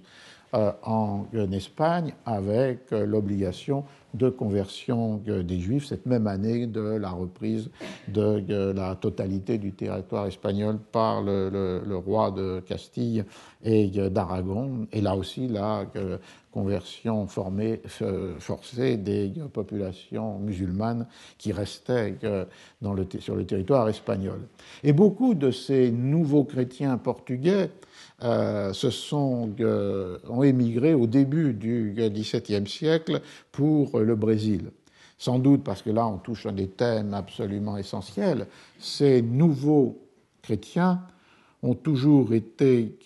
suspectés d'une fausse conversion ou du maintien derrière les apparences de la conversion, c'est-à-dire du respect des rites du catholicisme, du maintien de l'obéissance à ce que les textes désignent comme la loi de Moïse, c'est-à-dire aux croyances et aux rites du judaïsme. Et du coup, le Brésil colonial permettait sans doute une moindre pression, un moindre contrôle sur euh, cette euh, population toujours euh, suspecte d'être non pas des nouveaux chrétiens, mais des mauvais chrétiens, ou d'être d'avoir persévéré dans la religion juive. Et c'est ce qui advient, cette suspicion transformée en dénonciation, à la famille de Antonio José da Silva en 1711. Son père, sa mère, une partie importante de sa famille sont dénoncés à, au familier de l'Inquisition qui se trouve au Brésil pour la pratique, la persévérance dans la pratique de rites judaïques, c'est-à-dire des jeûnes rituels, soit dans le cours de l'année, soit dans le cours de la semaine, les prohibitions alimentaires, les interdits alimentaires, en particulier sur le porc, mais pas seulement, et puis d'autre part la pratique euh, du euh, Shabbat, du samedi, avec euh, le changement de, vêtements, les vêtements propres, et puis d'autre part la préparation de la maison, elle aussi en état de propreté à partir du vendredi soir. Et donc tous ces indices sont perçus par ceux qui veulent dénoncer pour une raison ou une autre, euh, soit des intérêts euh, sociaux immédiats, soit la, dénonciation de fausses conversions, euh, sont retenus comme étant les éléments qui permettent de faire accuser de maintien dans le judaïsme de familles ou d'individus nouveaux chrétiens. Et comme l'Inquisition portugaise n'a pas de tribunal au Brésil, à l'inverse des tribunaux de l'Inquisition espagnole qui existent dans euh, l'Amérique, dans la colonie, à Lima, à Mexico, euh, à, Carthagène des Indes. les euh, accusés, nouveaux chrétiens brésiliens, portugais mais installés au Brésil, sont transportés par convoi au maritime à euh, Lisbonne. Et c'est ce qui arrive, c'est ce qui advient à la famille euh, d'Antonio José da Silva qui, est incarcéré à Lisbonne en octobre 1712. Vous voyez que lui a 7 ans à ce moment-là. Et le père Joao, la mère Laurenza, confesse le retour à la loi de Moïse comme il était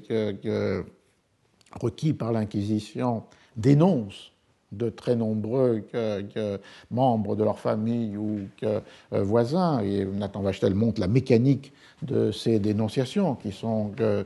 très souvent liées au fait que, les accusés savent que d'autres ont déjà été arrêtés et que donc de dénoncer ceux qui sont déjà arrêtés n'est pas euh, finalement faire arrêter de nouvelles personnes. Donc il y a des listes impressionnantes de dénonciations, ce qui est un des objectifs de l'Inquisition, d'obliger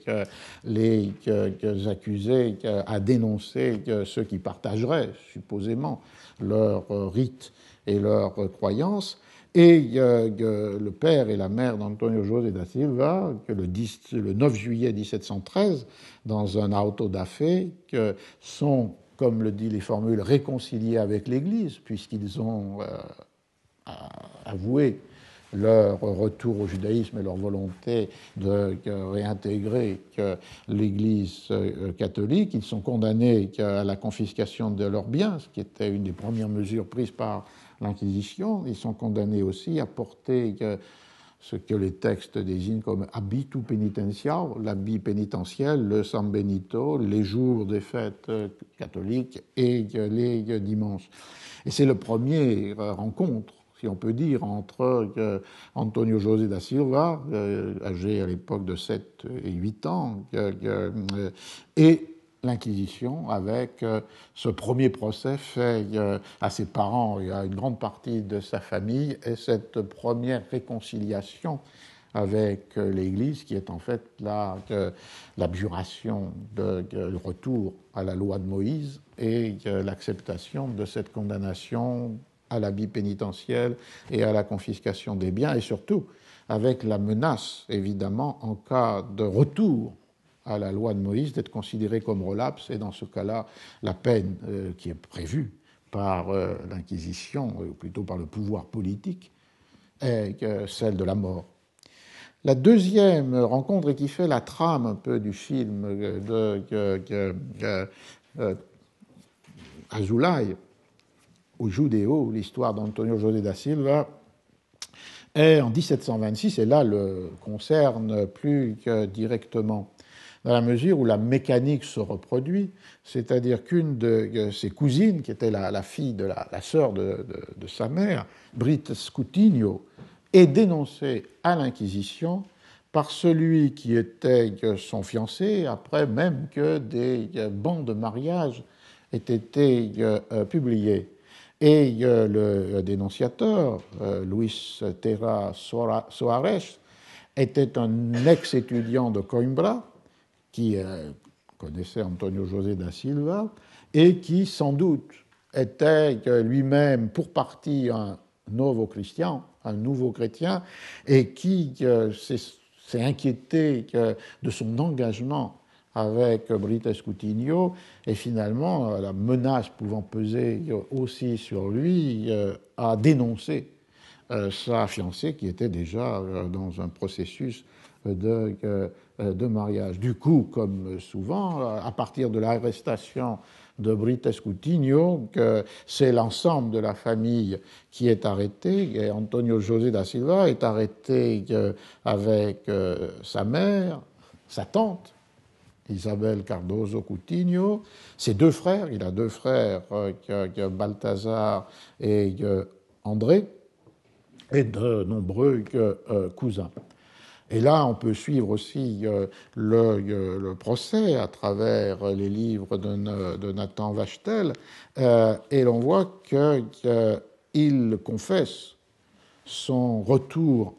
à la loi euh, mosaïque, dénonce d'autres parents, mais se nie à dénoncer sa propre mère. Et c'est pour cela d'ailleurs qu'il est torturé à ce moment-là. Euh, comme le monde Vachtel dans la logique des bûchers, la torture n'est pas systématique par l'Inquisition, elle n'est employée, pas employée lorsqu'il y a une certitude, c'est-à-dire lorsque la certitude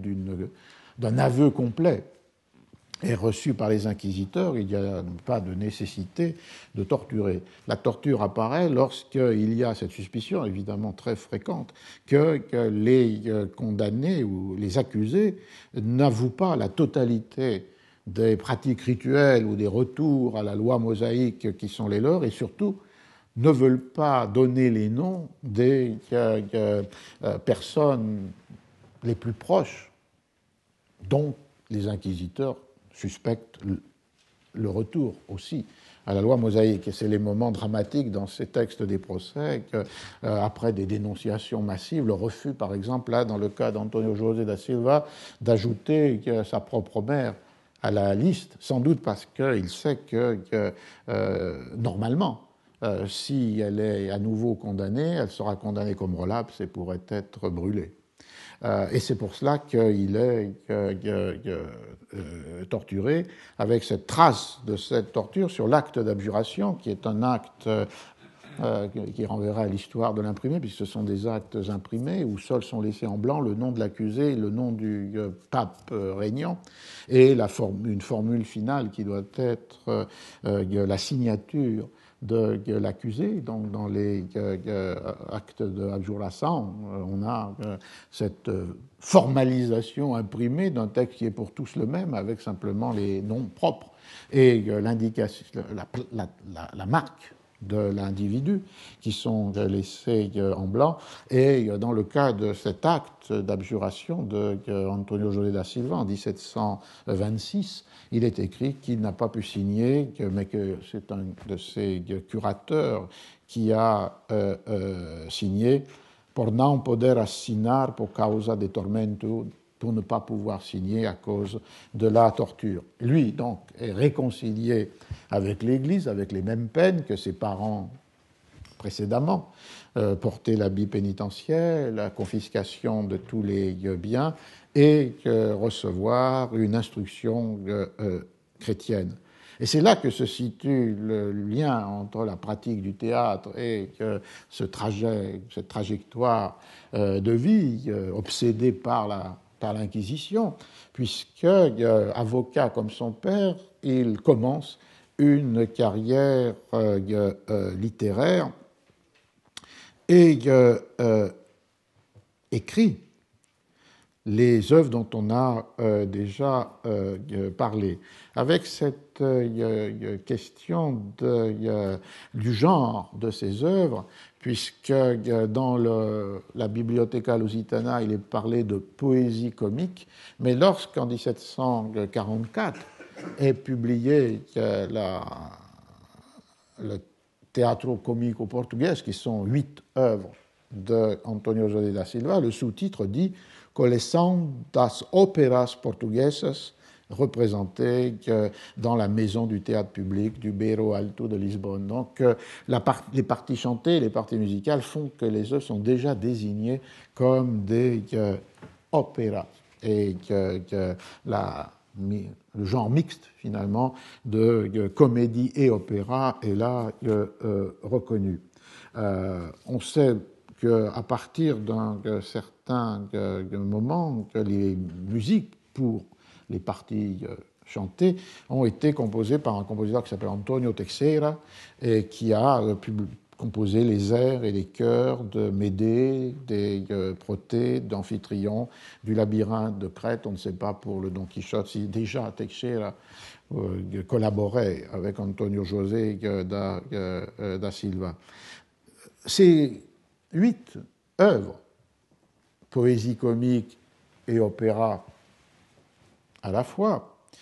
euh, ne sont pas les seuls écrits d'Antonio G. da Silva. Et c'est que lorsqu'on prend dans les éditions de la Bibliotheca Lusitana, celle de 1741, puis son supplément de 1759, que l'on voit se dessiner un profil d'auteur qui déborde cette pièce écrite pour les marionnettes du Bero Alto et un profil d'auteur qui situe Antonio José da Silva dans euh, la familiarité avec un certain monde nobiliaire et aristocratique. Euh, dans la, en 1736 sont publiés sous son propre nom dans deux anthologies euh, euh, poétiques deux de euh, ces poèmes et qui démontrent des liens avec les mondes nobiliaires ou aristocratiques. Le premier poème est un poème qui est publié dans une anthologie qui a pour titre Acentus saudadosos da musas portuguesas, les accents mélancoliques ou nostalgiques de, des muses portugaises. Ce poème d'Antonio José da Silva, donc trois ans après les premiers opéras du Don Quichotte, est une glose à un sonnet de Camus qui exprime comment le Portugal a les sentiments du Portugal après la mort de sa belle infante, la Señora Dona Francisca. Donc c'est un poème qui fait partie d'une anthologie euh, euh, de, de déploration les muses portugaises sont pleines de mélancolie ou de tristesse, saudadosas,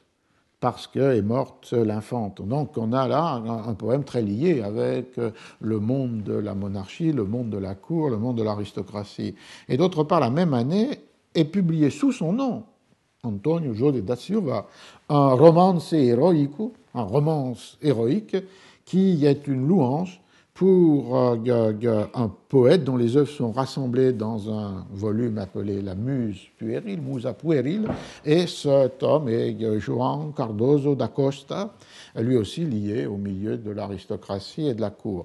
Euh, donc il y a là une figure de Antonio José da Silva comme déjà présent dans euh, un, monde lettré et un monde d'élite qui lui permet donc de publier sous son nom des compositions poétiques. Euh, les euh, opéras ne le seront pas. Euh, avant, dans la, même celle qui a été publiée avant l'anthologie de Teatro Comico Portugais, peut-être parce que le genre est un genre euh, assez bas, le théâtre des euh, marionnettes, et que donc il circule euh, de, manière assez spontanément anonyme, comme beaucoup de pièces de théâtre. Je dis ça parce qu'on on a pu commenter l'idée que c'est peut-être parce qu'il était novo-christan, parce qu'il avait, subi ce procès de 1726 devant l'Inquisition, que, les pièces étaient anonymes par prudence ou par dissimulation. ce n'est pas une preuve absolue dans la mesure où, d'une part, des poèmes sont publiés sous son nom, mais des poèmes qui sont d'un genre plus noble, une glose ou un romance, et euh, d'autre part, dans des anthologies qui elles-mêmes sont euh, liées avec euh, le pouvoir ou avec des milieux nobiliaires. Donc l'anonymat des trois pièces de théâtre que j'ai citées publiées avant l'anthologie des huit pièces, des huit opéras, peut avoir des explications purement littéraires et non pas nécessairement liées avec euh, l'identité euh, sociale et, de Antonio José da Silva. Là, en 1759, dans une réédition, donc un peu tardive, de la bibliothèque Lusitana, on attribue d'autres œuvres à Antonio José da Silva, euh, mais qui elle aussi le pourrait situer dans un univers euh, à la fois élitaire. Il y aurait par exemple une sarsuela epitalamica, une de ces formes euh, opératiques qui aurait été écrite pour les, mariages des princes du Brésil, c'est-à-dire en fait le fils de Joao V du Portugal et la fille de Felipe V d'Espagne. S'appellerait Amor vencido de amor, donc composition en castillan pour une circonstance tout à fait officielle, le mariage des enfants. Et on lui attribue aussi, peut-être discuté dans la mesure où cette attribution est fondée sur cette mention de la Bibliotheca Lusitana et sur une mention sur le manuscrit qui en a été conservé, une comédia, mais une comédie très catholique en, en castillan, qui serait euh, El prodigio de Amaranto San Gonzalo, c'est-à-dire une pièce euh, dans laquelle est une euh, célébration d'un des saints importants du Portugal. Ce serait donc la preuve à la fois d'une inscription dans le milieu, enfin, pour se faire reconnaître à l'intérieur du monde euh, catholique, et pour d'autre part, pour le premier des deux textes que je viens de citer, une relation avec euh, le, monde de la, euh, de la cour. Alors pour terminer, en enjambant les œuvres composées pour le Bero Alto, qui seront avec le Don Quichotte l'objet de la troisième euh, et dernière, euh, des derniers séminaires sur Antonio José da Silva, il faut terminer l'histoire, c'est-à-dire dramatiquement. En 1737, donc malgré tous ces liens qui pouvaient le lier avec euh, l'autorité ecclésiastique, le monde de la cour, des nobles, de l'aristocratie, Antonio José da Silva est arrêté une autre fois donc la deuxième pour lui, par l'Inquisition, avec euh, euh, sa mère, Leonor Maria euh, avec sa femme, Leonor Maria de Carvalho, sa mère,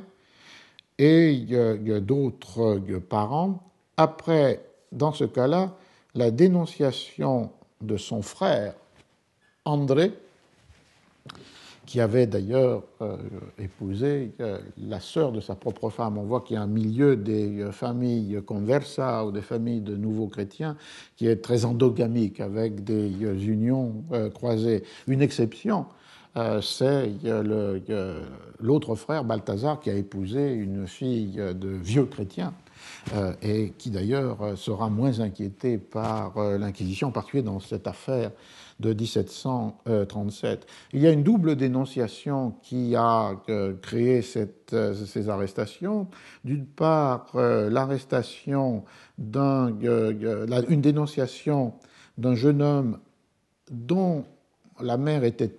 accueillie chez le frère André, le frère de Antonio José, et qui lui-même était un nouveau chrétien il s'appelle Samoens, et il y a toujours cette euh, anxiété de pouvoir être accusé qui fait et qui conduit souvent à dénoncer prioritairement quelqu'un de façon à montrer à l'Inquisition euh, sa euh, bonne volonté et sa fidélité au principe de l'Église. Donc une dénonciation de André et de sa famille comme étant un milieu de judaïsants et en tout particulièrement en pour la préparation d'un jeûne rituel qui correspondait au jeûne du grand jour, le, du 5 euh, qui tombait cette année-là, 1735, le 5 octobre. Donc il dénonce les préparations de ce grand jeûne qui va être célébré dans la famille de André euh, da et de sa femme, et donc comme la mère des, deux, des frères habitent là de la mère et finalement de, Antonio José lui-même. Antonio José lui-même étant au cœur d'une seconde dénonciation, qu'il a voulu, dans un certain sens, anticiper, puisque c'est lui qui s'est rendu à l'Inquisition, qui était la dénonciation d'une esclave de la mère, de, sa propre mère, euh, une esclave euh, africaine qui euh, dénonce la famille comme judaïsante. Il y a là tout un élément que l'on peut suivre dans le procès qui non seulement est présent dans le livre de Nathan Vachtel, le premier, La foi du souvenir, mais dont les,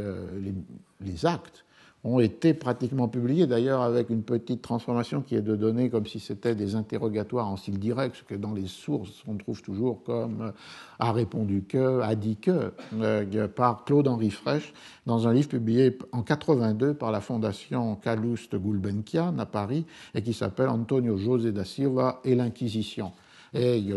l'ensemble des documents de ce procès, le deuxième et dernier, de Antonio da Silva, sont rassemblés. Et l'on voit toute l'intrigue qui se noue dans ce monde où certains des domestiques sont soit des esclaves africains arrivés du Cap-Vert ou arrivés d'Angola, euh, soit des euh, anciens, des vieux chrétiens, et qui euh, sont toujours des dénonciateurs potentiels euh, dans une situation, par exemple, de conflit familial, ce qui est le cas pour cet esclave noir euh, euh, qui a une violente altercation avec sa maîtresse, la mère des, da Silva,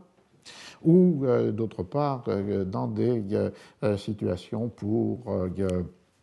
se faire voir de manière très positif par les autorités euh, ecclésiastiques. Donc, Antonio José da Silva, dans ce cas-là, est euh, enfermé pendant euh, deux années, avec cette sorte de paradoxe ironique que c'est le moment où on représente au théâtre du Bero Alto son dernier opéra, au Precipicio de Faetonce, le précipice de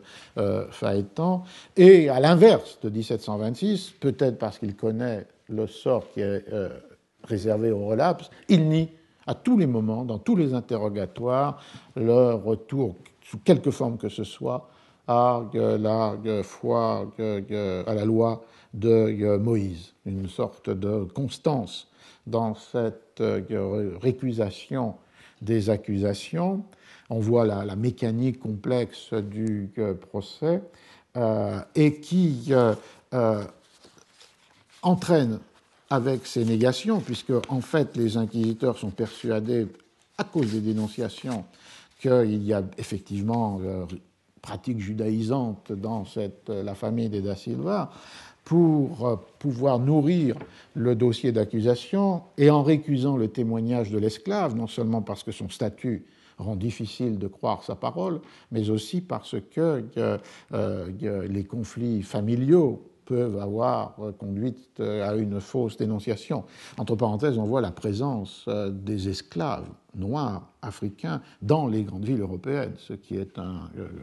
une réalité qui parfois a été oubliée. Ici, les, familles portugaises, nouveaux ou anciens chrétiens, possèdent ces esclaves africaines qui ont été amenés depuis les, les îles du Cap-Vert ou bien depuis le Mozambique ou l'Angola. Euh, pour s'assurer de la culpabilité, l'Inquisition a deux techniques. L'une qui est de faire observer les euh, emprisonnés à partir de trous dans la mur d'une cellule euh, voisine. Il y a des rapports extrêmement détaillés de ces familiares de l'Inquisition qui observent les faits et gestes durant toute la journée des, euh, des incarcérés, et c'est une des raisons qui va perdre euh, Antonio José da Silva, puisque les observateurs rapportent qu'ils respectent des jeunes rituels qui ne sont pas ceux des fêtes chrétiennes, mais qui sont ceux de la semaine ou des fêtes euh, juives. Et il en conclut qu'il est judaïsant. Évidemment, toute la discussion est de savoir pourquoi le refus de nourriture, si le refus de nourriture est lié directement avec la loi, le respect des, des, fêtes juives, aussi à la de toute autre raison, purement personnelle. mais interprètent de leurs propres observations, euh, comme ils le disent plusieurs fois, ces euh, euh, informateurs situés dans les carcères des vigies, hein, ces, cellules où on peut observer à l'intérieur de l'autre cellule, on conclut qu'il respecte a respecté au moins par cinq fois les rites, les jeunes rituels juifs. Et la deuxième technique de l'Inquisition, c'est de faire entrer dans la cellule ce qu'on appelle un mouton, euh, quelqu'un qui va être un, espion, et dans deux cas euh, qui successifs, ces euh, moutons entrés dans la cellule, ces espions entrés pour partager l'espace d'Antonio José da Silva, vont non seulement dire qu'ils respectent, ou du moins eux le suspectent, les jeunes juifs, mais aussi qu'il n'observe que très peu et très rapidement certains gestes catholiques, comme par exemple s'agenouiller à l'Angélus et réciter l'Angélus, et pour le second d'entre eux, un jeune soldat, qu'il se moque de lui quand lui, le jeune soldat, récite ses prières euh, catholiques et qu'à plusieurs fois il, a, il lui a confirmé qu'il fallait demeurer dans euh, la loi de Moïse. Et c'est sur la base de ces, euh, euh, euh, de ces déclarations, soit des rapports écrits puis confirmés oralement des observateurs, soit les deux les dépositions à plusieurs reprises des deux prisonniers qui ont été qui étaient tous les deux des euh, nouveaux chrétiens qui avaient été euh, réconciliés avec l'Église, euh, que finalement, le 11 mars 1739, il y a un procès verbal de, de condamnation de Antonio José da Silva, et ce malgré la présence de quatre témoins qui ont certifié, trois dominicains et un Augustin, qu'il était un bon catholique, qu'il allait à la messe, qu'il se confessait, qu'il communiait, et que dans toutes leurs euh, quatre dépositions, ces hommes d'église, un frère euh, Augustin et trois euh, dominicains, confirmaient en disant qu'ils ne pouvaient juger du fort intérieur que, extérieurement, mais en affirmant qu'il croyait que cet extérieur correspondait à une véritable croyance, Antonio José da Silva se comportait comme un bon, bon catholique. Malgré ces quatre témoignages, l'Inquisition fondée sur, euh,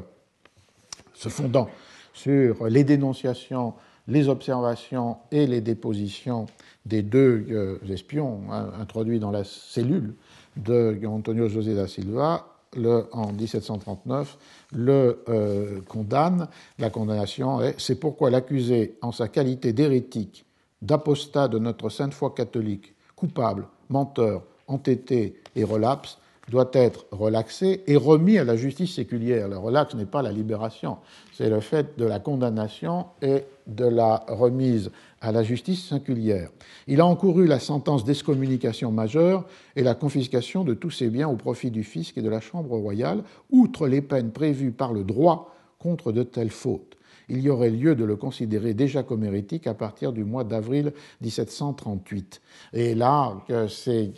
la, la remise au bras séculier, c'est-à-dire les peines prévues par le droit, l'Inquisition, elle, juge sur des choses de l'excommunication et les la catégorisation de convitu, negativu, pertinas et rapso, no crime de hérésia et apostasia. Donc, hérésie, apostasie, avec euh, la conviction, l'entêtement, la persévérance et le relapse dans ce crime et la remise au bras séculier la peine prévue par le droit, c'est évidemment le fait d'être euh, euh, brûlé, ce qui sera euh, le sort d'Antonio José da Silva le 16 octobre 1739, donc avec une période assez longue entre la condamnation de mars et l'autodafé d'octobre, dans lequel sa mère, son frère André, sa belle-sœur et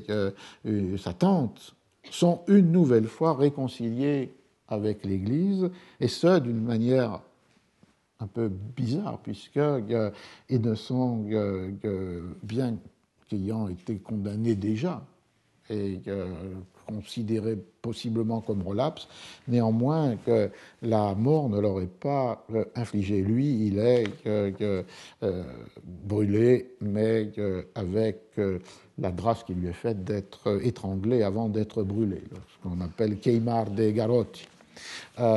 Et d'où là ma dernière question qui ouvrira le cours dans, 15 jours, c'est-à-dire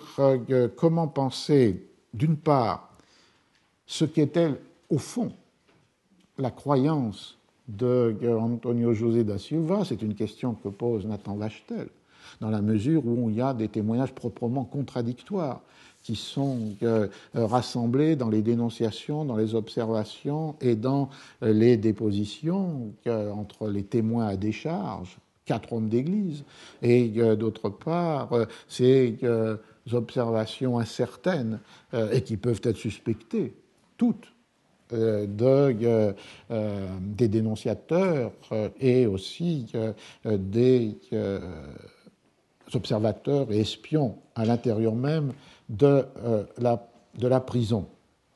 Très grave, puisque d'une part, elles sont celles qui permettent de dire qu'il a obéi à des jeunes rituels juifs dans la prison. Donc il ne s'agit plus d'une accusation de quelque chose qui aurait été fait auparavant de la dénonciation et de l'arrestation, mais d'une persévérance, de là les mots euh, négatifs ou pertinaces dans euh, la prison elle-même, et d'autre part, en particulier avec les euh, dépositions du deuxième espion, le jeune soldat, le fait qu'il y a chez lui une moquerie de la prière catholique, un respect très superficiel des rituels catholiques lorsqu'il les respecte, c'est-à-dire s'agenouiller à l'Angélus euh, et, euh, et, et, en même temps une impiété, une insistance pour que euh, les compagnons de cellule persévèrent dans la foi mosaïque. On a donc là une première question sur l'ambivalence, l'ambiguïté, l'incertitude de cette croyance qui peut peut-être ne pas être résolue. Et la deuxième question qui nous ramènera au thème même du, du cours, c'est est-ce qu'il est possible de déceler à l'intérieur des productions littéraires d'Antonio José da Silva, à commencer par la première opéra, le Don Quichotte de la Manche, des traces de euh, cette expérience, de cette trajectoire de vie et de cette relation profondément euh, ambivalente et contradictoire, peut-être avec les deux foi, la chrétienne et la euh, juive, mais aussi avec euh, le monde des autorités euh, dans le Lisbonne, dans la Lisbonne du début du XVIIe siècle. C'est pour ça que nous entrerons dans le Don Quichotte lui-même pour essayer de répondre, sinon à la première, mais peut-être de nous approcher de la deuxième de ces questions. Bien, merci.